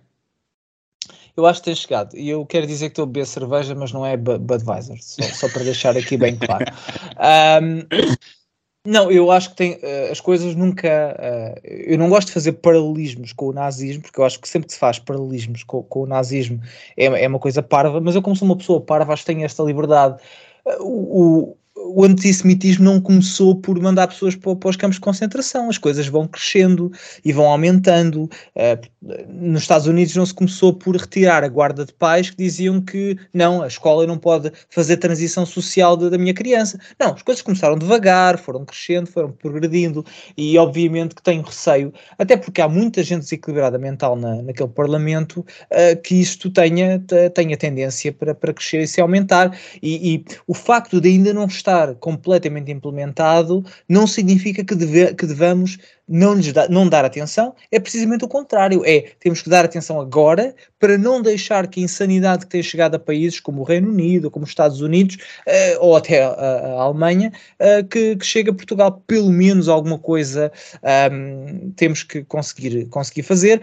E fazer é assumimos a responsabilidade de todos nós, na nossa escala, e, aqui estou-me a repetir, porque já disse, disse isto em vários programas, na nossa escala dizermos uh, e fazermos o que podemos fazer. Seja debater o assunto, não temos medo de dizer, pá, eu não quero usar aqueles pronomes, ou, eu não acho que homens que se identificam com mulheres são mulheres, ou o que quer que seja, ou até partilhar podcasts como, podcasts como este, uh, que se calhar quem nos está a ouvir vai pensar, estes gajos são umas grandes bestas, mas se calhar até vai pensar, olha, isto nunca tinha visto neste prisma e até tem interesse. Portanto, estas pequenas ações podem fazer a diferença. Uh, só um último ponto para dizer que nós a seguir vamos falar de Joe Biden. Pois. Uh, que pela sua fraqueza e cobardia tem sido uns responsáveis pelo, pelo crescimento do movimento woke nos Estados Unidos, desde convidar homens para, para receber prémios de mulher coragem, a promover uh, divisionismo racial e cancelamento. Ele tem sido uma, uma marioneta nas mãos desta agenda. Hoje, hoje, vi, uma, hoje vi notícias, vi, não, ainda não consegui conferir, porque a notícia que eu vi foi na Fox News e uma pessoa tem sempre que conferir duas vezes Mas a notícia dizia que ele aprovou um pacote financeiro para garantir professores de inglês no Paquistão com foco em juventude trans. Quer dizer, eh, isto, isto, nunca seria possível com outro presidente que não fosse este, este, este, este louco, não é? E, e, hum, não sei se há inglês, se há uma diferença entre o inglês que se ensina para transgêneros e não transgêneros, não sei. Mas, mas vamos falar em Biden a seguir e. Ok. Passemos então para, já para o quarto tema, que é este o que o, vais, o, que o, que o, que o vais trazer, e portanto, para falarmos então dos velhinhos simpáticos e engraçados. Vamos falar do Biden, o homem que quer ser presidente até aos 160 anos. E hum, epá, eu, eu, a ti, Gonçalo, já te acusei de, de de alguma antipatia com as senhoras, com os transgênero, ainda agora, poça, com os políticos e agora com os velhinhos. Uh, portanto, vá-me lá ver, como diz o nosso primeiro, uh, que mal te fez este senhor. É, o problema de, do Biden não é ser velho, o problema é que ele nunca prestou para nada, sempre foi um inútil e, e, ser velho e ser velho apenas uh, exponencia isso. Portanto, só para dar um bocado de contexto, uh, para quem não sabe, Joe Biden anunciou que se vai uh, recandidatar à presidência dos Estados Unidos. Biden está neste momento com uma taxa de aprovação entre, eleito, entre eleitores democratas de 37%, é das mais baixas da história. O homem não está claramente capaz para desempenhar o cargo, basta, basta ver algumas das intervenções dele, algumas das coisas que ele tem dito. Não, não é, é, preciso fazer alguma ginástica, eu sei que o, que o meu amigo Carlos Reis vai, vai discordar de mim, mas cá estaremos para isso. Um, o Partido Democrata já anunciou que não vai promover debates entre os candidatos, precisamente porque sabe que, que Biden perderia um debate até com uma palmeira. E, e eu, vi este tar, eu vi esta tarde um, um vídeo, foi um, até antes, antes deste episódio, um vídeo em que o senhor, uh, havia um senhor que andava a perguntar a eleitores do Partido Democrata, não, não sei em que estado é que ele andava a fazer isso, uh, se votariam em Joe Biden se ele fosse nomeado para o Partido Democrata. Todos disseram que sim, portanto, todos disseram, sim senhor, se houver, se ele for nomeado eu vou votar nele. Mas quando perguntaram a razão, a razão invocada para justificar esse voto foi que uh, não queriam que o Trump ganhasse. Ou seja, a única qualidade que a maioria da, do, das pessoas que, que, que, votará, eventualmente, provavelmente votará em Joe Biden, uh, não é as suas qualidades ou os seus feitos, é o facto de ele não ser Donald Trump. Uh, ninguém consegue reconhecer mais nada, para além de ser, de ser o mal menor. Mas eu, mas eu não concordo que ele seja um mal menor. Eu, eu não sou o maior, o maior fã de, de, Donald Trump. Preferia até, já disse isto várias vezes, que, que o Partido Republicano nomeasse outra pessoa e, e há candidatos com fartura. Entendo a antipatia pela figura Trump. Sempre achei que, que as políticas dele são melhores do, do que, do que o, o package, do que ele.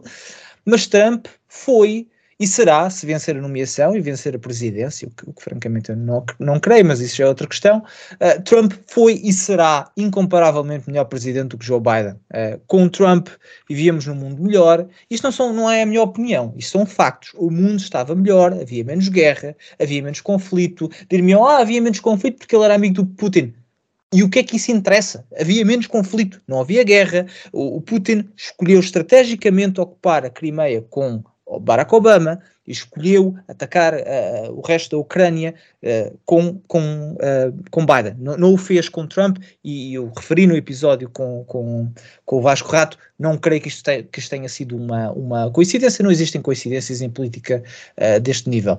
Os Estados Unidos estavam melhor economicamente, o dólar estava melhor, as relações com os outros países estavam melhor, é difícil fazer um, uma análise imparcial e achar que Biden foi melhor presidente do que Trump, a menos que pensemos nas causas woke que falávamos há pouco. Aí Biden tem sido campeão. Uh, Biden chama, há vídeos, não é? Mais uma vez, isto não é a minha opinião. Biden, chama à castração de crianças Gender Affirming Care, não é? Ele foi parte do movimento Defund the Police, que aumentou radicalmente o número de homicídios e crimes graves nas cidades norte-americanas, é? O controle de, fronteiras tem sido uma catástrofe, tem sido um, um, um dos piores uh, controles de fronteiras que os Estados Unidos têm nas últimas décadas. Uh, ele foi o alegado responsável por mandar remendar arrebentar o gasoduto Nord Stream, que foi provavelmente o maior ataque terrorista em território europeu que há memória e que pagaremos durante décadas.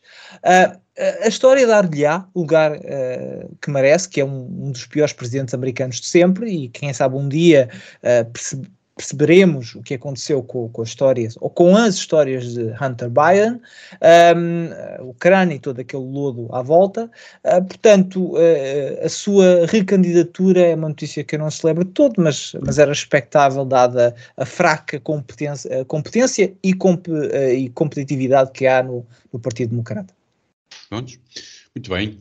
Eu ia perguntar ao Diogo, de 0 a 10, diz-me lá quão forte é a possibilidade de ser a Kamala Harris a pressionar a candidatura do homem para ela se tornar vice-presidente, eh, aliás, presidente. Eu, eu, continuo com esta teoria. Eu já tinha esta teoria antes, continuo com ela e queria-te saber qual é a possibilidade que, que achas que, porque ela está na, na, esperança que o velhinho, ele não pode durar para sempre, não é? Portanto, se ele patinar, fica ela. Portanto, pode ser ela a empurrar o, o homenzinho para ele ir para a frente. Pode e até vai com o, com o fato cheio de sangue, como foi a mulher do Kennedy, uh, para, para a tomada de posse. Uh, Zé Bidé, uh, Zé Bidé é. Uh, uh, e, e, desde que Nuno Lebreiro, desde que convidamos o Nuno Lebreiro e ele adotou, ele adotou este nome, é impossível para mim usar outro. Uh, é um, racista e assedia mulheres, no mínimo. Quem o diz não, quem o diz não sou eu, é, é Kamala Harris, é vice-presidente dos Estados Unidos, em debate uh, para, das primárias do, do Partido Democrata. Uh, antes da, da, da, nomeação de, de, de, Biden, quando da, da, última eleição, uh, e que confrontada com uh, acusações de, enfim, de comportamento menos próprio de Joe Biden em relação a mulheres, disse que acreditava nas vítimas, ou seja, considera-o incorreto com mulheres, e foi mais longe, contou a sua história pessoal de que, eu, eu creio que já falei sobre isto até neste programa, contou a sua história pessoal de que eh, nos idos anos 60 ou 70, porque sim, Biden já estava no poder nessa altura, nos, nos corredores do poder nessa altura, eh, que nos, nos idos, ou seja, na infância de Kamala Harris, eh, eh, ela uh, havia um grupo de homens que não a queria uh, deixar ir para a escola ou que não queria permitir autocarros que, que, fossem buscar os miúdos, era uma história semelhante.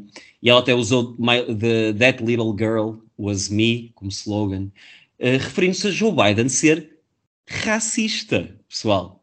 ela fez campanha contra Joe Biden na, com base no facto dele ser racista e agora é o campeão das casas woke Uh, nós uh, já falamos aqui do, muito do, do, do Zé Bidé e do, e do surrealismo que ele é ser presidente dos Estados Unidos.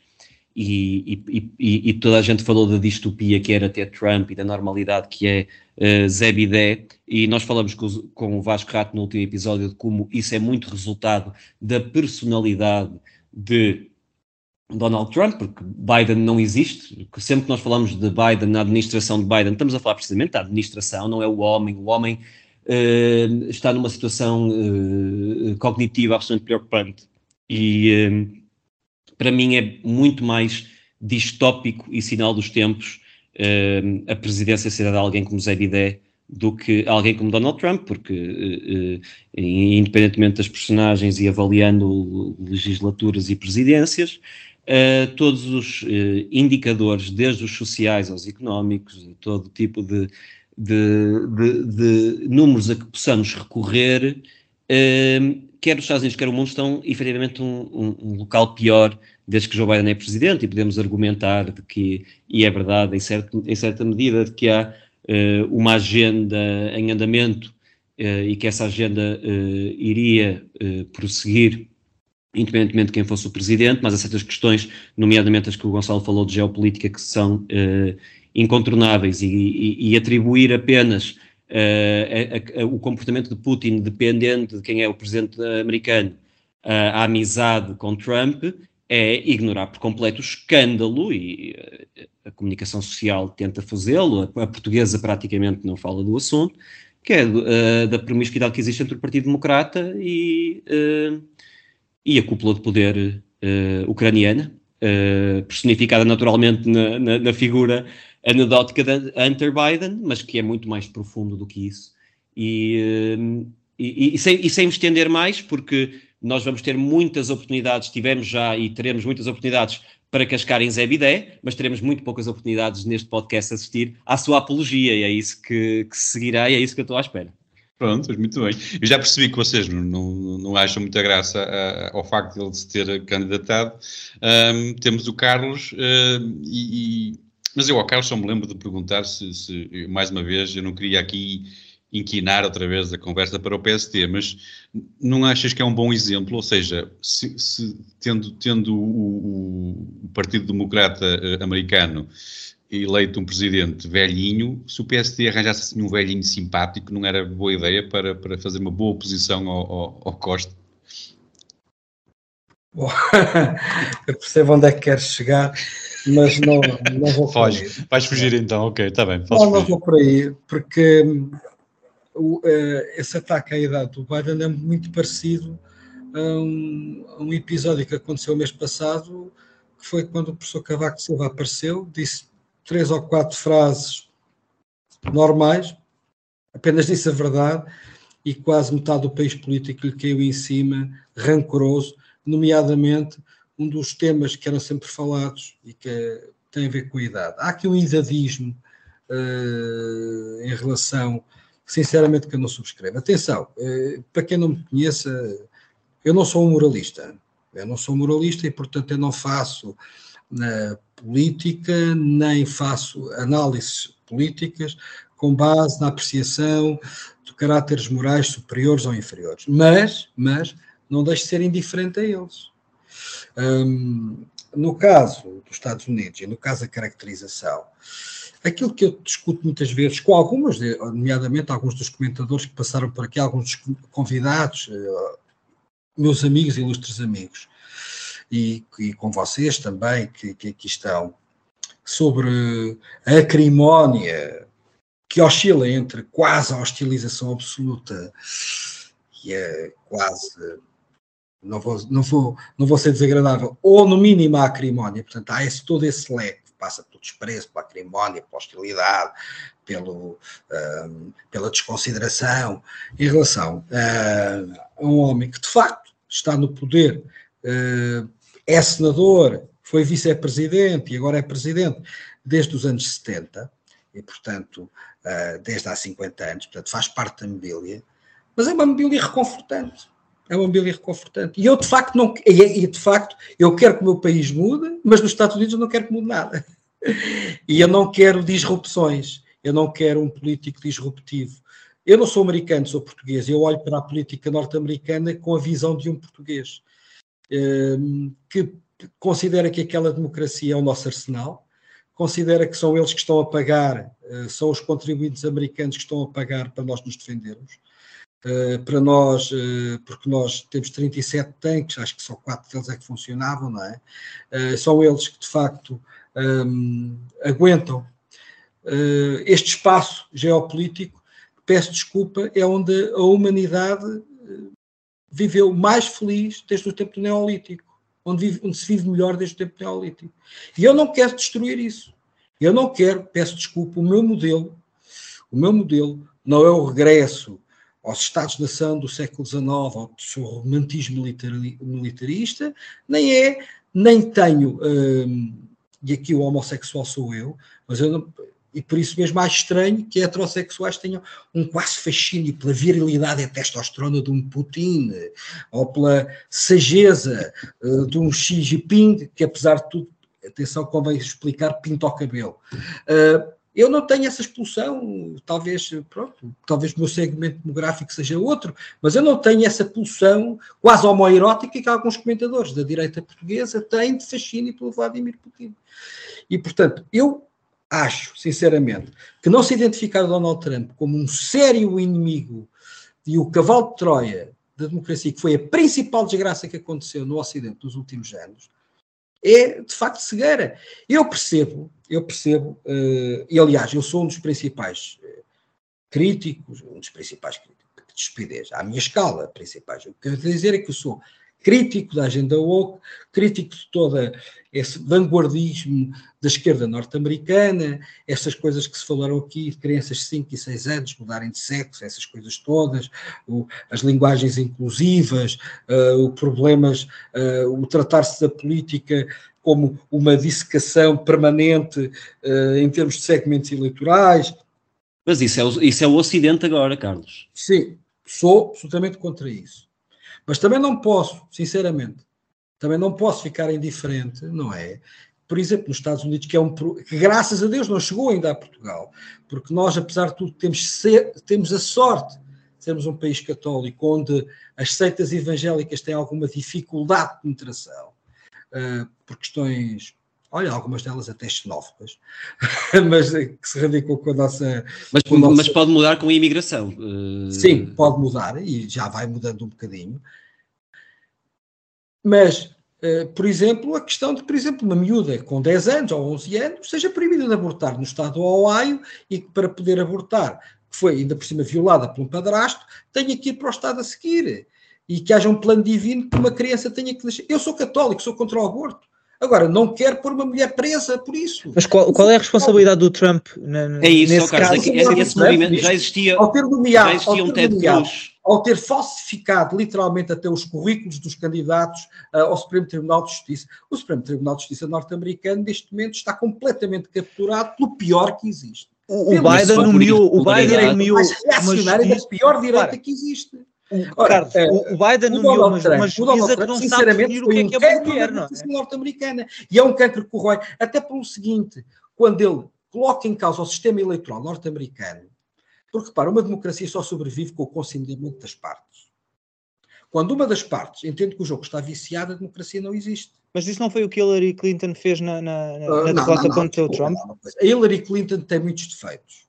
É verdade aquele discurso do basket of deplorables, todo aquele elitismo, to, toda aquela. Mas eu julgo que ainda hoje ela não concedeu a vitória a Donald Trump. E estamos Pronto, em 2023. Toda aquela, toda aquela Mas atenção, atenção, a verdade é esta. O Trump ganha nos Estados Unidos devido à especificidade do sistema eleitoral. Não estou a dizer que seja ilegítimo. Ah, é assim que é, é assim que funciona há 200 anos. Mas se vocês verificarem bem, os republicanos não ganham uma eleição nacional uh, nos últimos 20 anos, excepcionando as eleições. Mas isso, isso até podia acontecer em Portugal. Em Portugal é possível que um partido com mais votos tenha menos deputados. Pronto, mas eu não estou, mas lá está, mas essa é a grande diferença. Uh, tirando democratas com pouca responsabilidade, ou mais radicais, tu não vês um, um não vês um democrata com, uma, com responsabilidade institucional a nível, a nível nacional ou federal colocar em causa o sistema eleitoral que eles têm desde 200 anos. Mas posso pôr um ponto é, alternativo? Não, uh, o problema é que, por exemplo, o Trump, pessoas como o Trump entendem, por exemplo, as pessoas por serem pretas, o voto deles vale menos. Isso não, é verdade, não é verdade, Carlos. Não, é verdade. Qual é a evidência? Qual é a evidência? É mentira. Há todo não é mentira. Há todo um substrato racial nos Estados Unidos que não pode ser entendido da mesma forma que existe. Mas o substrato, ó oh, oh, Carlos, eu ia apresentar este ponto alternativo, desculpa interromper-te, que era desculpa. que eu acho, esta é a minha perspectiva, eu acho que o Trump, uh, uh, uh, isso que, os perigos de que tu falas Tu falas-me de um Ted Cruz, tu falas-me de, de, um conservador americano clássico que já existia quando eu era adolescente.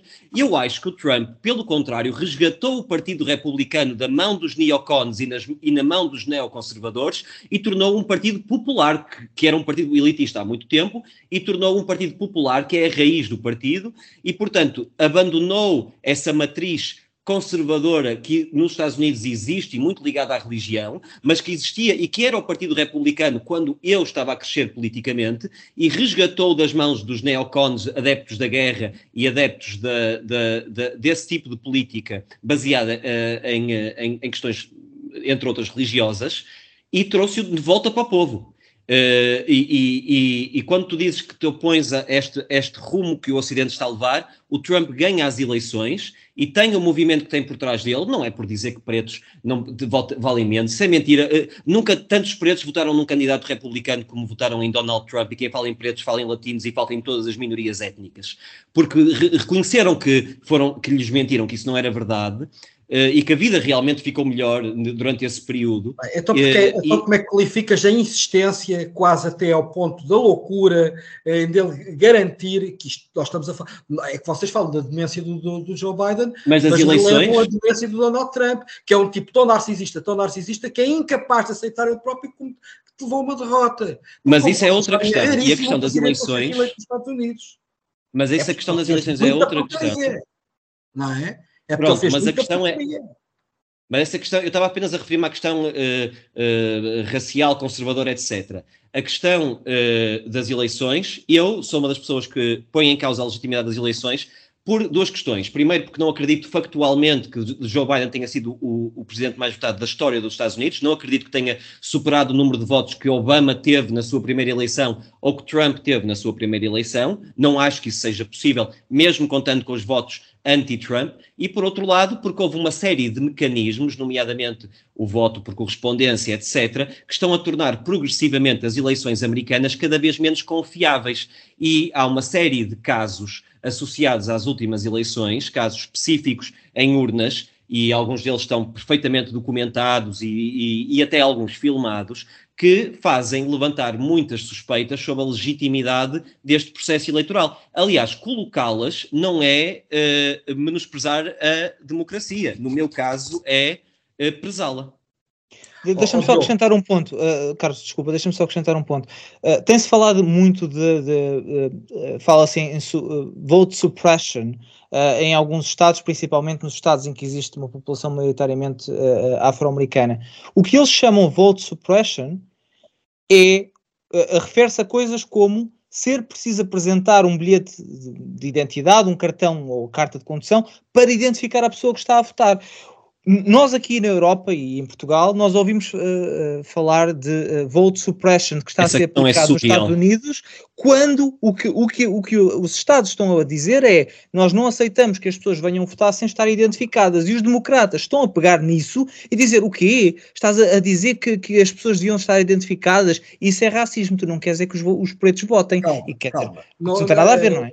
A questão do voto suppression, obviamente, temos eh, aspectos que não são razoáveis, como o que acabaste de dizer, como é óbvio. A questão do voto com ID, com fotografia, uh, pode ser interpretada assim, o, mas como é óbvio, uh, a questão é, há muito tempo, bem, isso vem, vem até ao Nixon e à Silent Majority, que há, existem disputas sobre questões técnicas do processo eleitoral.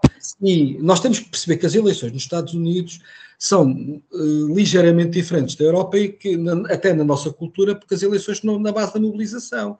Aquilo é uma operação, como eles chamam, Go TV, Go to the Vote. Portanto, um, Get out to the Vote. Portanto, ou seja, da mobilização das massas, da mobilização das suas, das suas, das suas constituencies, uh, dos seus eleitorados.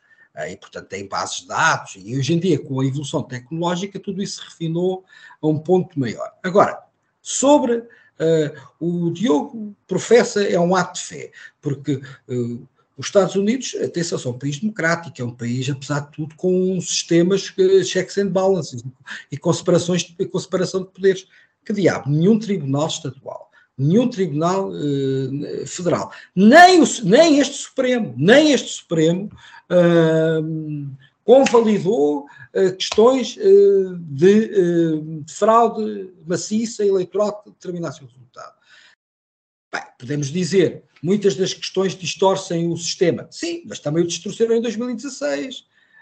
a influência russa nas eleições não, não deslegitimou tecnicamente o resultado eleitoral, mas obviamente influenciou. São armas políticas que se utilizam uh, tornam a democracia mais imperfeita. O que aquilo não acontecia era perante o mundo inteiro, perante o mundo inteiro, um dos players de, de, de, do jogo dizer que o próprio sistema estava viciado, estava rigged, como ele dizia.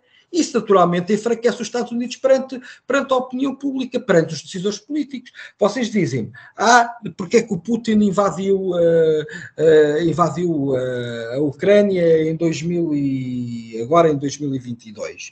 Porque é que invadiu? Ora, pois com certeza, porque sentiu, percepcionou a fraqueza dos Estados Unidos, como é óbvio, porque a percepcionou.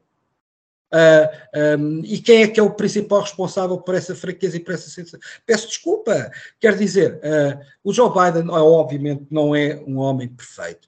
É, obviamente, tem Uh, limitações, muitas limitações, uh, não é um tipo inspirador como era o Barack Obama, com certeza, não é um tipo eloquente como era o Bill Clinton, uh, não é um, um tipo, se calhar, até tão decente na vida pessoal como é o George Bush. Eh, pronto, tem então, é, então é o quê? Então é o quê? é ele mesmo, é ele mesmo. Agora não é um Donald Trump. E peço desculpa, essa é a vantagem dele. Ele só é candidato porque aconteceu uma coisa que vocês provavelmente se esquecem. Em Charlottesville, quando há um presidente norte-americano que diz que os nazis que, que mataram uh, duas ou três pessoas por lá, não é? Que havia não, não foi, isso, isso não está nice people on both, on both sides. isso também não foi bem assim. Não foi não bem, foi bem não, assim. Foi decidiu que ele renunciou, ele renunciou uh, aos nazis, ele disse, ele disse nessa mesma conferência Oh. Olha, o, o Biden, o Biden Eu nunca, renunciou, nunca renunciou à BLM e às pessoas O que, que disse- matar. E é às- isso que ele o disse, é Biden havia- isso. Eu recuso. Houve duas epá, manifestações eu, em conjunto. Eu, eu, eu, eu, eu, repare, eu detesto os exageros da esquerda, detesto o comunismo, detesto essa merda toda. Agora, aquilo que eu não consigo é que, por testar isso tudo, tenho que ir buscar o mais testável do meu lado direito. E atenção, não é questão da direita fofinha, é o mínimo de civilidade. Eu não quero direita fofinha. É Mas o eu que- entendo essa hostilidade em relação ao Trump. Eu entendo. Ouve, tudo o que tu me estás a dizer em relação ao Trump, eu entendo. Eu só não entendo é a simpatia face ao Biden. Porque só porque uma coisa é má, tu não tens que gostar do outro lado extremo, não é? Sinceramente, acho que algumas das coisas que vocês disseram dos Estados Unidos, até para os Estados Unidos, vivem numa crise brutal. Reparem, nas últimas eleições intercalares viram os resultados. Né? Vinha aí a grande red wave. Vinha aí a grande revolta popular. E a culpa foi do Trump. E a culpa, a culpa da, da- do fracasso Red revolta foi do Trump. contra o Joe Biden. E vocês viram o que é que aconteceu. E vamos ver, vamos ver o que é que vai correr nas eleições. Eu duvido muito que o, que o Donald Trump ganhe as eleições. Duvido mesmo muito. que volte Eu também, eu também. As gerais eu também Nós duvidamos todos aqui. Agora, o Joe Biden, obviamente, só é candidato e só tem essa legitimidade porque é contra o Donald Trump. Mas eh, na vida temos casos assim. Na vida temos casos assim. Eh, o Zelensky isso também é um herói porque o que é que o recomendava como um grande presidente? É, é um herói só para alguns, não é? É um Pronto, herói. para alguns, para outros não será. Olha, para mim, por acaso, neste momento até será, está a ser a melhor coisinha que o Ocidente tem, tem ali. Prontos? E eles não eram dos outros, não eram dos nossos, passou a ser. Eu neste aspecto, eu neste aspecto, pe- aí que sim é que eu entendo que tem que haver linhas na areia muito claras. Ahm, e portanto, eu acho que o mundo, de facto, eh, eh, pessoas como eu vivem bem, eh, pá, algumas dificuldades, muitos, e o, o desafio é, é fazê-las todas a pertencer a isto, mas vivem melhor nas democracias ocidentais e liberais. Claro que existem graves problemas nisto, que é as elites dessas democracias ocidentais e liberais se separarem das pessoas comuns.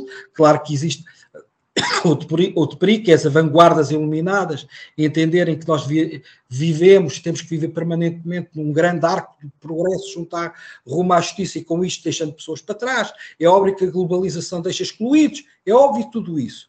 É óbvio que temos que fazer um esforço de, de inclusão de todas essas pessoas. E é óbvio que os americanos, o, o sistema político americano se esqueceu do americano médio. Se esqueceu do, do, do americano, eh, olha, da minha idade, ou um bocadinho mais velho, branco, no meu caso não é o meu caso, mas é heterossexual, eh, que, vive, que viveu sempre a sua vida decentemente, que nunca cometeu crime nenhum, e portanto que se esqueceu para trás. E que de repente olha para um programa de televisão e não, não, não se identifica com nada daquilo que vê. E, portanto, isso traz consequências. E aquilo que o Donald Trump fez, inteligentemente, intuitivamente, porque de facto ele é um, ele é um tipo intuitivo, ele vem da televisão. Eu gostava de o ver quando ele apresentava o Prentice, portanto, eu já o acompanho antes de ele ser, ter entrado na política, não é? Eu Agora, eu queria era que ele Eu continuasse. vi a WWE quando ele entrou, quando ele entrou como candidato, como ele, ele viu uma WrestleMania na altura e, e aplicou uma close line. Mas, nós, mas este tema começou. Aliás, quando é- ele é- chegou, quando ele- eu vou ser sincero, eu acho que o Gonçalo, sabe que nós já nos, já nos dávamos bem nessa altura, que eu disse ao Gonçalo logo que o Trump ia ganhar a nomeação presidencial em 2016. Aquilo estava pronto, o Partido Republicano estava tão apodrecido, estava pronto para isso. E quando vocês falam da questão dos neocons e tudo isso, atenção, convém aqui não, não misturar duas coisas. É, estamos a falar de política internacional, da escola internacionalista e da escola isolacionista norte-americana. É claro que o Trump acabou com isso e, portanto, recupera aquela tradição jeffersoniana eh, eh, e, portanto, peço desculpa, jacksoniana de Andrew Jackson, eh, soberanista, isolacionista, primeiro vamos construir o país. Mas não é o único. O Obama, de certa maneira, de certa maneira, já antecipava isso em 2008, contra as guerras infinitas, contra tudo isso. Que Mas antecipou nas palavras, porque O ações, antecipou- foi- Obama um recebeu. O problema do Obama sempre foi um bocado isso. Foi muito sonho e muitas vezes e muito aquém no sonho. E, de facto as pessoas depois acabavam por votar por ele, porque era uma espécie de quase de mandamento moral, quase um atestado de, sei lá, de decência moral votar no Obama, mas não tanto por aquilo que muitas vezes ele concretizava. Estamos todos de acordo. Ele na política externa, retroativamente agora, é preciso perceber que de facto foram cometidos erros de política externa palmatória na sua presidência que nos fizeram chegar onde chegarmos, não é? E quais foram os erros de política externa que o. Trump fez? Por exemplo, o Afeganistão, já que estamos a falar de política externa, foi catastrófica aquela saída. Principal, na minha opinião, foi a principal mancha na, na presença do Joe Biden. Mas, sinceramente, a responsabilidade por aquilo estava traçada já pelo Donald Trump. Quis sair a todo o custo. Que, que retirou os talibãs, os dirigentes talibãs das cadeias sem, sem garantias absolutamente de nada, que aliás os queria receber em Camp David, foi o Joe Bolton, o Bolton e, e aquela malta do complexo industrial militar, alguns neocons que não deixaram isso, portanto, uh, também há aqui linhas de continuidade nas políticas externas e o próprio Trump também tinha limitações aos seus impulsos, não é? E vou, vou, bem que se lembram, aquela conferência de, de imprensa desastrosa que ele dá ao lado do Vladimir Putin, não é? A desmentir os, próprios, os seus próprios serviços de segurança, confiando na palavra do Putin, e depois a própria administração dele teve que reverter algumas das coisas. Quanto uh, ao problema nos Estados Unidos, agora, neste momento, o que é que existe? Epá, existe de facto uma desilusão geral, porque de facto há aqui um problema de, de percepção de que um sistema político que vai ter duas eleições e que vais ter um octogenário com 82 anos e o, e o seu principal rival tem 78 na altura, não é? Também não é próprio, e que também não é propriamente um tipo mentalmente muito bem, fisicamente, sinceramente, não sei se estará assim tão bem quanto isso, não é? Portanto, é sinal de que é, aquela democracia tem um problema sério, não é? Vamos ter um rematch, Biden, Trump. É, é um problema complicado, e é um problema complicado saber se todo o Ocidente está dependente da saúde de um velho com 82 anos. Isso a mim coloca-me, obviamente, aflito, uh, um bocado aflito.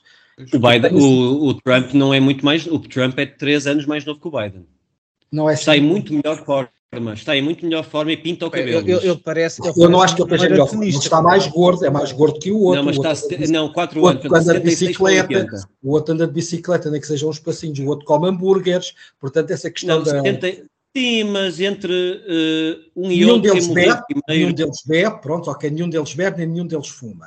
Uh, mas tirando isso, quer dizer, uh, é óbvio, é óbvio que até próprio. Sim, mas publicamente não, tens, não, não reconheces um aparente cansaço por parte do Biden? Um cansaço. Sim, nós, oh, Carlos, desculpa, é óbvio só interromper, desculpa interromper, mas estás a colocar numa posição quase de defender o Trump, que nós não queremos, tudo o que nós queríamos era cascar no Joe Biden. Pois, mas a política é binária, às vezes, olha, isso é aquilo que eu às vezes digo às pessoas, isto é, isto é binário, quer dizer, se não é boa é, é tudo binário, essa é, é a questão, é tudo binário. Essa não, é, é a questão. sim. e, e, e eu há pouco estava aqui a tentar centrar aqui a questão exatamente neste, neste ponto. Né? Aqui o ponto era discutirmos um pouco o Biden, mas uh, voltámos-nos muito para, para o Trump mais uma vez. Mas este é o poder do Trump. O poder do Trump é precisamente mas, este. Não há, mas não há surpresa nenhuma nisso.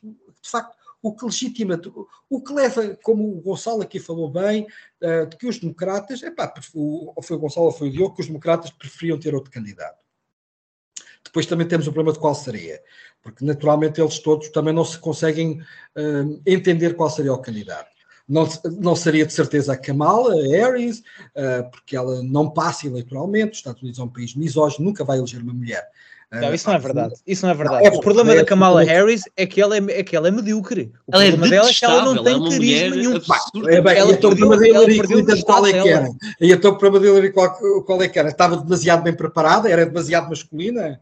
Não, é uma mulher absolutamente terrível, é? detestável, warmonger, uh, okay. chupista, Pronto, ok. Chupista Pronto, era detestável, de a outra também é trabalhador americano não há nos Estados Unidos nenhuma mulher uh, democrata chegará à presidência, nem a, Elizabeth Não, é mentira. Warren, todo, uh, tenho a certeza absoluta. Há uma candidata que era a candidata democrática, que, entretanto renunciou ao Partido Democrático, que era a Tulsi Gabbard, que se candidatasse oh, pelo Partido Republicano dava mil a zero a Joe Biden. Mas foi ah, muito fácil. Se se candidatasse pelo Partido Republicano, pelo Partido Democrata, ela nunca teria hipótese. Agora, não, não, ela, ganharia, ela não ganharia dominação no Partido Democrata, porque há uma máquina por trás sim. que não permite. Ah, máquina, bem. Eh, a questão das É por máquinas. isso que ela saiu. O Foi por isso que ela vocês saiu. sabem, o partido, Partido Republicano como o Partido Democrata são grandes coligações eleitorais, aquilo não são bem partidos, não é? Aquilo são grandes aglomerados, não existe um comitê ali organizado ali para pôr isto ou aquilo. Os Estados Unidos, os democratas têm um problema de facto de, de sucessão de liderança. O Pete Buttigieg eh, é gay, também nos Estados Unidos não sei se é possível, apesar de talvez ser um político de nova geração bom, moderado, talvez aquilo que vocês mais gostassem. Ele, ele não é, ele não é moderado, ele não é moderado. Ele começou como um, um moderado e entretanto E tem vendido está a alma ao demónio. Sim, Ah, agora sim. está bom. Pronto, vendeu a alma ao diabo, pronto, também não serve. Mas esse também não, também não obviamente também não, nunca será presidente.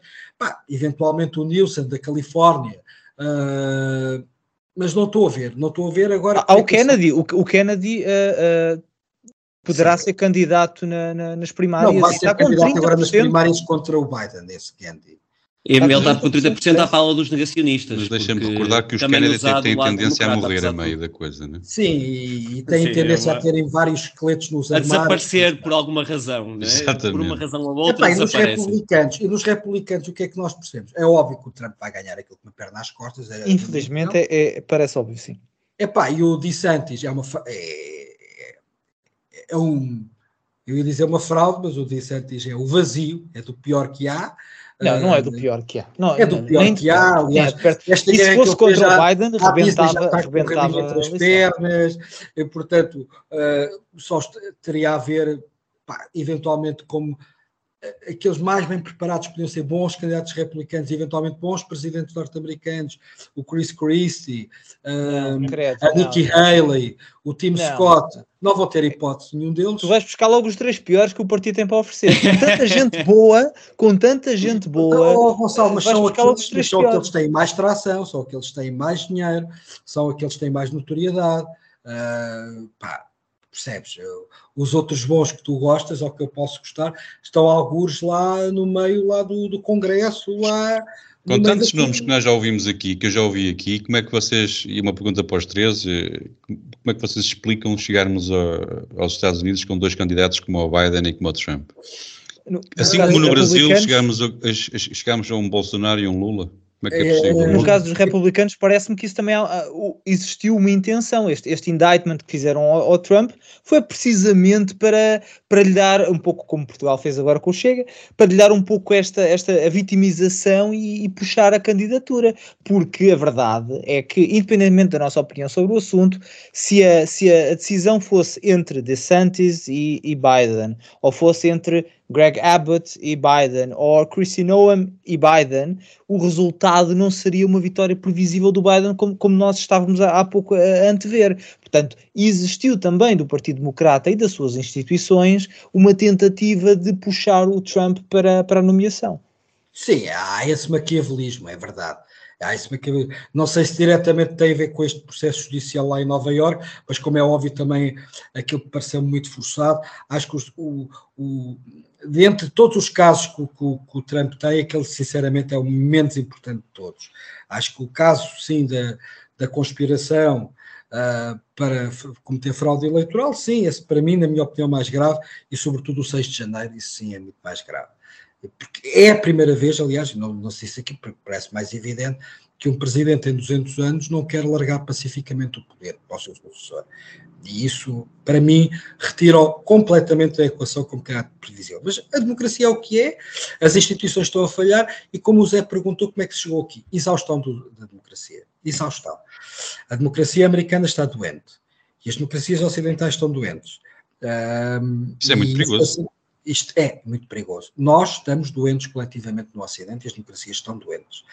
Há um problema de qualidade dos líderes, há um problema de cansaço de prosperidade, entre aspas, e há um problema de, de a exclusão crescente de largos setores populacionais nestas democracias. E isso acontece e as pessoas querem se fazer ouvir e querem votar disruptivamente. Eh, Eu vou ao barbeiro eh, todas as semanas a um rapaz brasileiro que que é ao pé de minha casa e ele fala-me de um um miúdo que está aqui há uns meses. O pai dele também é pastor de uma dessas igrejas, estão por aí, e, e ele, e ele gosta muito de se meter comigo de política, por isso é que eu estou na política, é isso. E eu hoje, estava, hoje por acaso, ele estava-me a falar do Bolsonaro e do, e do Lula, porque nós já não nos víamos há algum tempo. Uh, e ele dizia-me: Sabe o que é, Sr. Carlos? É que nós não queríamos, nós não queríamos saber se o Bolsonaro governava bem ou governava mal. Nós queríamos era tirar os outros de lá. Queremos tirar os outros de lá. E, portanto, essa é a questão. E, eu, e, ele, e ele até reconheceu, bem, o Bolsonaro nem governava, tinha lá os ministros que iam lá fazendo as coisas. Portanto, uma parte do eleitorado que vota no Trump ou no Bolsonaro, para além de querer obnubilar o inimigo, hum, também quer, também acredita que a questão do governo, desde que não mexa muito com o fundamento económico, é uma questão irrelevante. Quer dizer, eh, não há ligação às instituições, não há um, um amor pelas instituições. Nos Estados Unidos o problema do patriotismo não se coloca tanto como aqui no, no Ocidente. Mas, por exemplo, nós agora éramos invadidos aí pelos marroquinos, agora, uma coisa qualquer, por, uma, por um país alienígena, por qualquer coisa. Quem é que se levantava para colocar em armas? Uh, as democracias desarmaram-se, na, na, Europa até desarmaram-se o sentido literal do termo, não é? O fim do serviço militar obrigatório, pelo qual eu tanto lutei, foi um, é um dos maiores erros que eu mais me arrependo em toda a minha vida. E nós às vezes cometemos erros, eu cometi um erro terrível, a minha geração cometeu um erro terrível de ter lutado contra o fim do serviço militar obrigatório. As consequências dos países ocidentais da Europa são horríveis, horríveis. Não teríamos nem metade dos programas de integração de imigração se existissem serviços militares eh, obrigatórios. Não teríamos nem metade dos programas sociais de integração social se existissem. E não teríamos nem metade dos problemas até de valores culturais se, se a instituição militar fosse representativa de todos. Agora, em vez disso, temos as sociedades laçadas como temos. Portanto, foi um erro terrível que, que a minha geração cometeu. E, portanto, as democracias estão exaustas na Europa. Se isto podem recuperar, curiosamente, acho que, a, acho que a guerra da Ucrânia serviu um bocadinho para dar um bocadinho de alento a isso. Atenção, eu não sou falcão, eu não gosto da guerra, acho que a guerra é sempre má. Mas o que é facto é que na história da humanidade, as guerras, no meio do caos e das consciências negativas, trazem coisas positivas recuperação económica também, a seguir, a reconstrução e também uma espécie de renovação de valores. Uh, Mas há tantas, nós temos agora uma no Sudão e tudo, quer dizer, não precisávamos ter aqui às portas da Europa. Não, não precisávamos Precisamos ter. de uma guerra. Mas se calhar precisávamos ter uma guerra, se calhar precisávamos ter uma guerra para percebermos o quão precioso é aquilo em que nós às vezes não damos valor. Epá, eu sempre fui um bocadinho eurocético, tenho que vos admitir isto.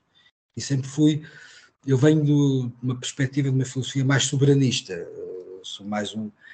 Mas a verdade é esta: a União Europeia e a NATO são, são duas coisas inestimáveis, inestimáveis, que deram-nos a nós, aqui no Ocidente, na Europa, uh, as décadas melhores que se viveram desde uhum. sempre. E isso, de facto, deve-se à NATO e deve-se à União Europeia. E isto é quase um milagre geopolítico que temos aqui. Se vocês olharem para o mapa, vocês veem o quanto pequenina a Europa é. Quer dizer, nem vou falar do país, de Portugal, não é? Uh, isto é uma penínsulazinha. E, portanto, acho que, e nesse aspecto, vocês estavam a falar da decadência do Biden, física, inclusive, e é, e é notória. Mas, epá, aquelas imagens dele em Kiev, uh, ao lado do presidente da Ucrânia, que os ucranianos elegeram, para mim foram a demonstração mais forte de vigor do Ocidente desde que o Ronald Reagan eh, esteve no muro em 1984 a exigir ao Gorbachev para que aquilo, em 84 não disparate, em 88, para que aquilo fosse, fosse abaixo. E, portanto, o Ocidente também precisa de, precisa de causas. Agora, o Joe Biden, obviamente, não é propriamente um velhote inspirador, não é? Mas reparem, o Papa Francisco também está aí numa cadeira de rodas e. Que é outro, bo, outro bom exemplo da falta de inspiração, se calhar. Eles têm. Eu sou católico. Eu também sou católico, embora fora da comunhão, por motivos óbvios, mas sou católico. E, portanto, e para mim a igreja vai ser sempre mater e magistra. E, e, por muito que eu critique a igreja, não suporto vê-la criticada pelos outros. Portanto, a minha relação com a igreja é a relação, é a relação com uma mãe, no meu caso, uma mãe que não, que não me ama tanto como te ama a ti, mas pronto, e magoado com uma relação de mágoa com a minha mãe, mas Também. de amor filial.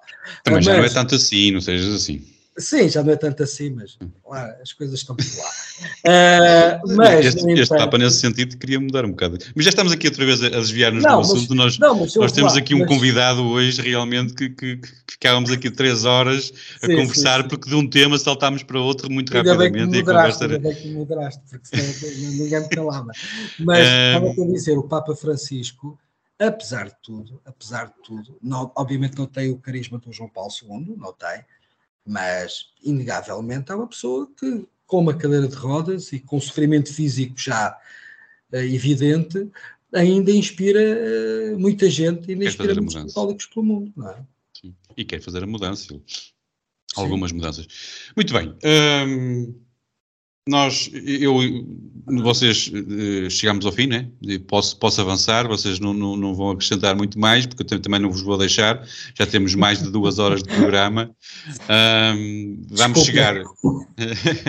não, nós é que temos pedido desculpa. Eu, eu, por mim, ficávamos aqui um pouco mais, mas uh, uh, têm-me dito que mais de duas horas de programa de podcast é, é muito cansativo para os ouvintes. Uh, quanto muito podemos é programar já uma segunda, uma, um, uma segunda parte esta conversa e daqui a uns tempos voltas e, tornamos, e, e, e retomamos a conversa. Ah, um, muito bem. Chegamos ao fim deste episódio. Pá, obrigado, obrigado a ti, Carlos, mais uma vez. Muito obrigado. Foi realmente muito bom. Esta conversa, este programa foi excelente para mim e eu gostei imenso de, de, de, de te ouvir. Um, muito obrigado por esta visita. Foi mesmo um privilégio. Obrigado. Obrigado, El. Obrigado a todos os que estiveram desse lado. Temos encontro marcado para a semana, para mais um episódio. Entretanto, queria lembrar, já sabem, que nos podem encontrar nos locais do costume, no Facebook, no Instagram, no Twitter, até no TikTok, uh, por, por, por, por, muito que possa parecer impossível, sim, estamos no TikTok também, e em todas as, os, as mais importantes plataformas de, de podcast, no YouTube, no Rumble, no Locals. Se quiserem ser amigos, subscrevam, deixem lá o vosso comentário, deixem uma sugestão, nós agradecemos. Podem deixar insultos. Eu quero recordar que vocês podem deixar insultos. A quem nos estiver a ouvir, se quiserem insultar o Diogo e o Gonçalo, estejam à vontade. A única pessoa que não pode insultar é o moderador. Um, muito bem, para todos, votos de uma boa semana. Nós voltamos para a semana. Até lá. Um abraço. Até para a semana.